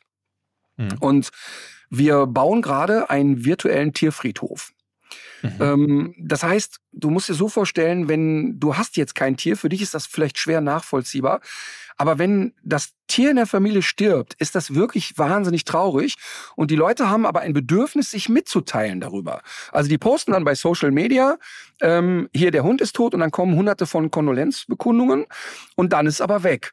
Und wir bauen gerade einen virtuellen Tierfriedhof, wo die Leute im Prinzip ihre Geschichte erzählen können, ihren Hund zeigen können und wiederum andere können sich das anschauen und im Grunde sogar anderen wieder mitteilen. Das ist technisch nicht so einfach, wie ich mir naiverweise vorgestellt hatte. Also da geht jetzt doch mehr Geld durch den Schornstein als befürchtet. Ich glaube aber, das ist deshalb so spannend, weil wir das natürlich völlig unkompliziert internationalisieren können. Also ähm, das ist dann wirklich nicht schwer. Ich glaube, das wird in Deutschland sehr schnell sehr erfolgreich, weil das Thema Sterben ja noch so eins ist, oh Gott, reden wir nicht drüber. Ähm, und ich träume ehrlich gesagt davon, dass wir aus diesem virtuellen Tierfriedhof auch einen virtuellen Menschenfriedhof machen werden. Denn ähm, da, wie ist es, wenn die Mama stirbt, machen heute ja auch noch äh, Leute schreiben dann irgendwie im lokalen Blatt eine Todesanzeige. Hier, Opa ist verstorben, wir sind alle traurig. Ähm, ich glaube, dass das jüngere Menschen aber sehr gerne digital machen wollen. Was ist eigentlich generell, wenn du Sachen aktuell sozusagen pusht? Ich meine, wenn ich mir jetzt das vorstelle, wie du es gerade beschreibst, das würde ja auch wahrscheinlich wahnsinnig gut darüber funktionieren, dass du das halt, dass du es halt gründest und du es dann entsprechend auch ja. ähm, in die Welt trägst. Das ist für dich wahrscheinlich aktuell am ehesten Instagram, wo du am meisten Kraft hast, also ungefähr 400.000 Follower, oder habe ich was übersehen? Ja, und auch wenn ähm, alle mal sagen, äh, Facebook ist tot, da sind aber eine Million Menschen bei uns, die alles andere als tot sind. Ähm, natürlich sehen wir, das muss ich dir ja nicht erklären, aber bei Facebook und Instagram sind sehr unterschiedliche äh, Diskussionskulturen, sehr unterschiedliche Altersgruppen. Aber da wir ja ähm, sehr jung und sehr alt bedienen, ähm, fangen wir selbst jetzt auch an, einen TikTok-Kanal aufzumachen. Und keine Sorge, ich werde da nicht tanzen oder so. ähm, aber natürlich erreichen wir da auch nochmal wieder eine andere Zielgruppe. Ähm, das ist das. Und nach wie vor ist es so, dass die Sender mir sehr viel Freiheit lassen. Also ich habe bei, bei Vox habe ich 16 Samstage, die ich wirklich nach eigenen Vorstellungen füllen kann. Und ähm, als ich Vox gesagt habe, ich möchte in der, in der Sendung eine Demenzreportage machen, haben die mich gefragt, wie kommst du darauf? Und habe ich gesagt, ja, das ist so und so mit der Mama. Ja, finden wir eine gute Idee, machen wir. Ich habe also wirklich. Wie viele, viele Menschen kommen dazu? Also bei Vox aktuell, wenn du sagst, das ist ja sozusagen jetzt zeitgemäß, was, was ist da so, was holst du da Leute für, für, für den Schirm? Ja, also bei Hundeprofi haben wir in den guten Zeiten immer so 1,7 Millionen Menschen, in den schlechten knapp eine Million, ähm, die dann auch sehr regelmäßig und tapfer gucken. Der Charme ist, dass meine Sendungen ja nahezu endlos wiederholbar sind. Das ist der Grund, warum die, die Formate, die ich mache, sind für die Sender ja wirklich sehr lukrativ. Das heißt, wir haben kein riesen Produktionsvolumen. Wir bauen ja nicht ähm, äh, keine Ahnung, Joko gegen Glas oder wetten das, sondern wir gehen ja wirklich mit zwei EB-Teams raus und machen. Wir haben ein paar Schnitttage mehr, ein paar Drehtage mehr als andere, weil wir halt sehr kleinteilig ähm, drehen und denken. Aber wenn ich zum Beispiel die Welpen kommen mache, das ist eine Sendung, die läuft extrem erfolgreich bei RTL und die ist dann in der fünften Wiederholung immer noch 25 Prozent über Senderschnitt. Und ähm, das ist dann für die natürlich wirtschaftlich gut darstellbar. Deshalb lassen die mir auch in aller Regel inhaltlich total freie Hand. Also wenn ich dann sage, pass mal auf, also habe ich auch schon gemacht. Als mein Hund gestorben ist, habe ich mir auch Gedanken machen müssen, wie mache ich das jetzt? Und wenn du mich fragst, wie ich beerdigt werden soll, ist mir völlig Wumpe. Kannst mich ausstopfen oder auf den Müll werfen, interessiert mich einfach nicht.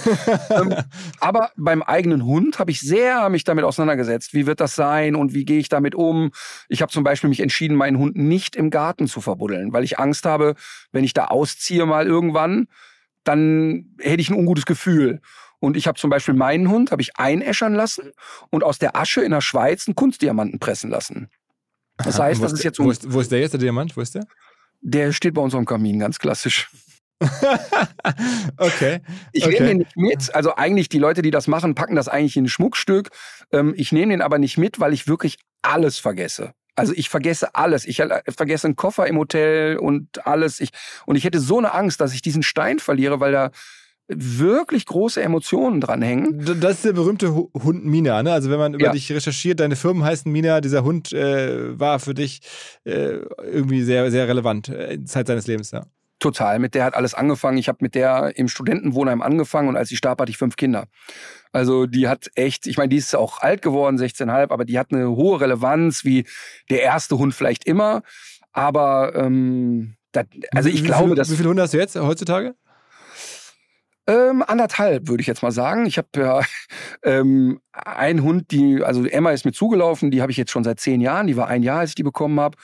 Und meine jüngste Tochter hat noch so einen kleinen Hund, Luna, die ist jetzt, glaube ich, auch schon fünf, also anderthalb, sag ich mal. Wahnsinn. Also äh, sehr, sehr, sehr inspirierende Geschichte. Unfassbar, was, was, du, was du für ein Kraftwerk an Unternehmertum und irgendwie auch Content-Output bist.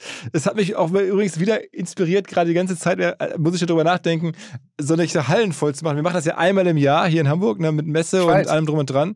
Ähm, also übrigens, herzliche Einladung, wenn du Lust hast, 7., äh, 8. Mai, da werden wir auf, würde ich sehr gerne ja. da haben. Ich müsste da mal drüber sprechen. Soll ähm, ich mal aus dem Nähkästchen, soll ich mal kurz aus dem Nähkästchen plaudern, 7., 8. Mai?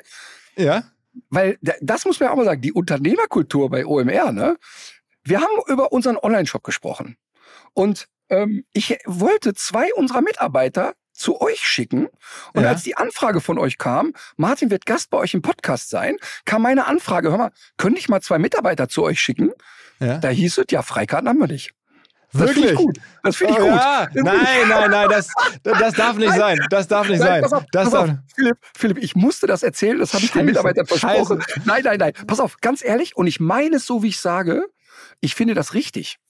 Ich finde, ich bin ein totaler Fan von einer Hand wäscht die andere. Ne? Also jetzt als Beispiel, äh, meine Tochter total starstruck mit Sam Smith. Köln Arena natürlich in einer Minute ausverkauft. Na klar kriege ich über die Köln Arena noch zwei Tickets für meine Tochter. Ähm, aber da ist es so, eine Hand wäscht die andere und das finde ich auch total legitim. Aber ich hasse es, wenn irgendwelche Prominenten glauben, dass sie überall sich umsonst reinzecken können. Ich finde das also, wirklich ich, schrecklich. Ich, hätte es natürlich auch gerade nach diesem Podcast dir sehr, sehr gerne oder, oder deinen Leuten sehr, sehr gerne geschenkt und wir würden es im nächsten Jahr auch auf jeden Fall machen. Und hier wird also offizielle Einladung an dich und dein Team. Ähm, okay. wir, wir, müssen das mal überlegen. Wir wollen dich ja dann auch irgendwie vielleicht irgendwie da zu Wort kommen lassen lassen. Ähm, aber was ich erzählen ja. wollte, ist eigentlich, also diese, diese Idee, ähm, eines Tages musst du mir mal seine Kumpels vorstellen, äh, ob man nicht auch Business-Comedy machen kann. Kriegt man ja eine Halle ja, voll auf. mit Business-Comedy. Nee, pass auf, da habe ich zwei Sachen und da können wir gerne gemeinsam was machen. Zwei Dinge werden funktionieren.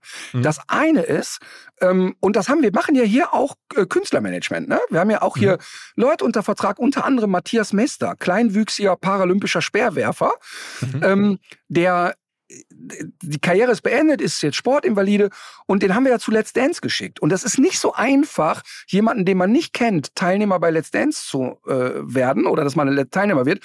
Und der hat als 1,42,5 Meter großer Mann, ist er da ins Finale gekommen, weil der einfach hm. die Bude abgerissen hat. Und ähm, mit ihm machen wir jetzt gerade eine Lesetour. Da muss man aber alles gut vorbereiten. Und ich glaube, dass zwei Themen total funktionieren werden. Das eine ist genau das, was du gerade gesagt hast. Ich glaube, dass jemand der ein bisschen Unterhaltungsgehen in sich trägt und weiß, dass eine Tour mit Disziplin zu tun hat. Ich kann nicht auf die Bühne gehen und einfach loslabern. Man muss eine Struktur haben. Und wir suchen tatsächlich nach jemanden, der bei dem Thema ein bisschen Unterhaltungsgehen in sich trägt, aber mit den vielen Vorurteilen aufräumt. Ähm, also weißt du, so auch ein bisschen sich drüber lustig macht, wie läuft Unternehmertum und wie denken die Leute, wie der Unternehmer ist und ähm, das, glaube ich, würde total funktionieren. Also wir setzen uns zusammen. Vielleicht war das jetzt hier die Initialzündung. Ähm, also ich, ich hatte, mein alter Traum, ich habe das damals schon bei Arzt Schröder gesagt, das ist natürlich nicht der Wahnsinn. Unternehmerisch gibt es nichts Schöneres, als eine Halle voll zu machen äh, und Tickets zu verkaufen und vor allen Dingen genau. dann nicht irgendwie die, die ganz große Big Band und so, sondern einfach da mit dem Mikro. Genau. Aber also ich, ich, ich weiß nicht, ob es klappt, aber, aber ich habe noch, hab noch, eine, ich hab noch eine andere Bitte, weil du hilfst okay. mir dabei. Das ja? zweite Thema, was auf jeden Fall funktionieren wird und das vielleicht finden wir jetzt hier jemand, jemand, der ein Handwerk gut beherrscht, Maurer ist, Tischler, Schreiner, was auch immer, der mit dem möchten wir gerne eine große Tour machen zum Thema Do-it-yourself, weil das ist eine der größten Märkte, die es gibt, ist Heimwerken. Und da brauchen wir einen Typ, der so ein bisschen schräg ist wie Conny Reimann, also wirklich ein lustiger Vogel ist, der aber kompetent ist. Und da wette ich mit dir, da wird eine Roadshow überhaupt kein Problem. Okay. Also, also am Ende am Erlaubsäge. Ja, nee, nee, nee, das, da bin ich der, komplett der Falsche. Also das, äh, das kann ich nicht gut. Aber ähm, also vielleicht hört ja wirklich jemand zu und es, es, ich meine, es, ich habe jetzt gerade schon im Kopf meinen, meinen, meinen Essener äh, alten Freundeskreis durchgegangen. Da gibt es nämlich einige so aus dem Fußballverein und so, die auch einfach dieses authentische Unterhaltsame haben. Ähm, ob die dann, äh, ne, ja, man braucht, ich glaube, man braucht schon noch ein bisschen mehr. Ähm, äh, das hast du gerade so ein bisschen so äh, runtergespielt, aber ähm, äh, es, und es ist, muss natürlich auch echt viel, viel passen, damit sowas funktioniert. Das sind ja, ja auch alle Startups, so, so Karrieren. Ähm, dennoch, ähm, mal gucken. Also wer Bock hat, äh, schreibt mir gerne ähm, bekannt äh, Philipp at OMR, uns irgendwie at info at OMR. Wir leiten alles weiter an dich oder direkt an dich äh, bei Instagram, sonst wo. Ähm, wer also jetzt sich angesprochen fühlt, irgendwie Wirtschaftscomedy oder äh, Handwerkscomedy und das sozusagen nach dem Template von einem, ja, der wirklich äh, das Hundetraining, das, das, das Hundehalter-Dasein oder Hundeexperten-Dasein erfunden hat. Ähm, ja, könnte Spaß machen. Vielen, vielen Dank, ähm, Martin, dass du, dass du dir Zeit genommen hast. Und das war wirklich sehr, sehr ausführlich und sehr, sehr ehrlich und ja, hat mir sehr viel Bock gemacht. Vielen Dank. In Köln entsteht möglicherweise gerade ein neues deutsches Unicorn und zwar, weil wir alle naiv sind und Fehler machen und die uns davor beschützen. Die Rede ist von der Firma So Safe, die dafür sorgt, dass wir trainiert werden, unsere Belegschaft, unsere Kolleginnen und Kollegen trainiert werden, einfach nicht mehr auf Scams, auf Betrüger reinzufallen, die uns Mails schicken wie jetzt Login-Daten ändern oder dein Cloud-Account wurde deaktiviert, auf die dann geklickt wird und die dann nachher großen Schaden anrichten, weil hinter diesen Mails einfach Cyberangriffe stecken die menschliche Naivität ausnutzen. 85% aller Cyberattacken, die erfolgreich sind, gehen zurück auf menschliche Fehler und nicht auf besonders gutes Hacken oder so, sondern wirklich darauf, Sachen zu machen, die auf die Menschen reinfallen und genau davor schützt euch SoSafe. Wer glaubt, das betrifft mich nicht, wer glaubt, bei uns im Unternehmen kann ich mir das nicht vorstellen, den lade ich ein, kostenlos sich einem Angriff von SoSafe auszusetzen, natürlich ohne Risiko und zu schauen, wie naiv eure Leute sind oder auch nicht, versus dem Schnitt 30% Prozent beträgt die Klickrate normalerweise auf solche Phishing-Mails. Also die Gefahr ist wohl offensichtlich sehr groß und SoSafe hilft dann im Zweifel mit Angriffssimulation, mit Risikoanalysen, mit Auswertungen und natürlich dabei, die sogenannte Human Firewall zu stärken. Insbesondere natürlich auch in Bezug auf KI, die ja häufig auf Seiten der Betrüger dabei mit eingesetzt wird. Alle Infos, ihr könnt euch selber attackieren lassen unter sosafe.de slash OMR. Zurück zum Podcast. Dieser Podcast wird produziert von Podstars bei OMR.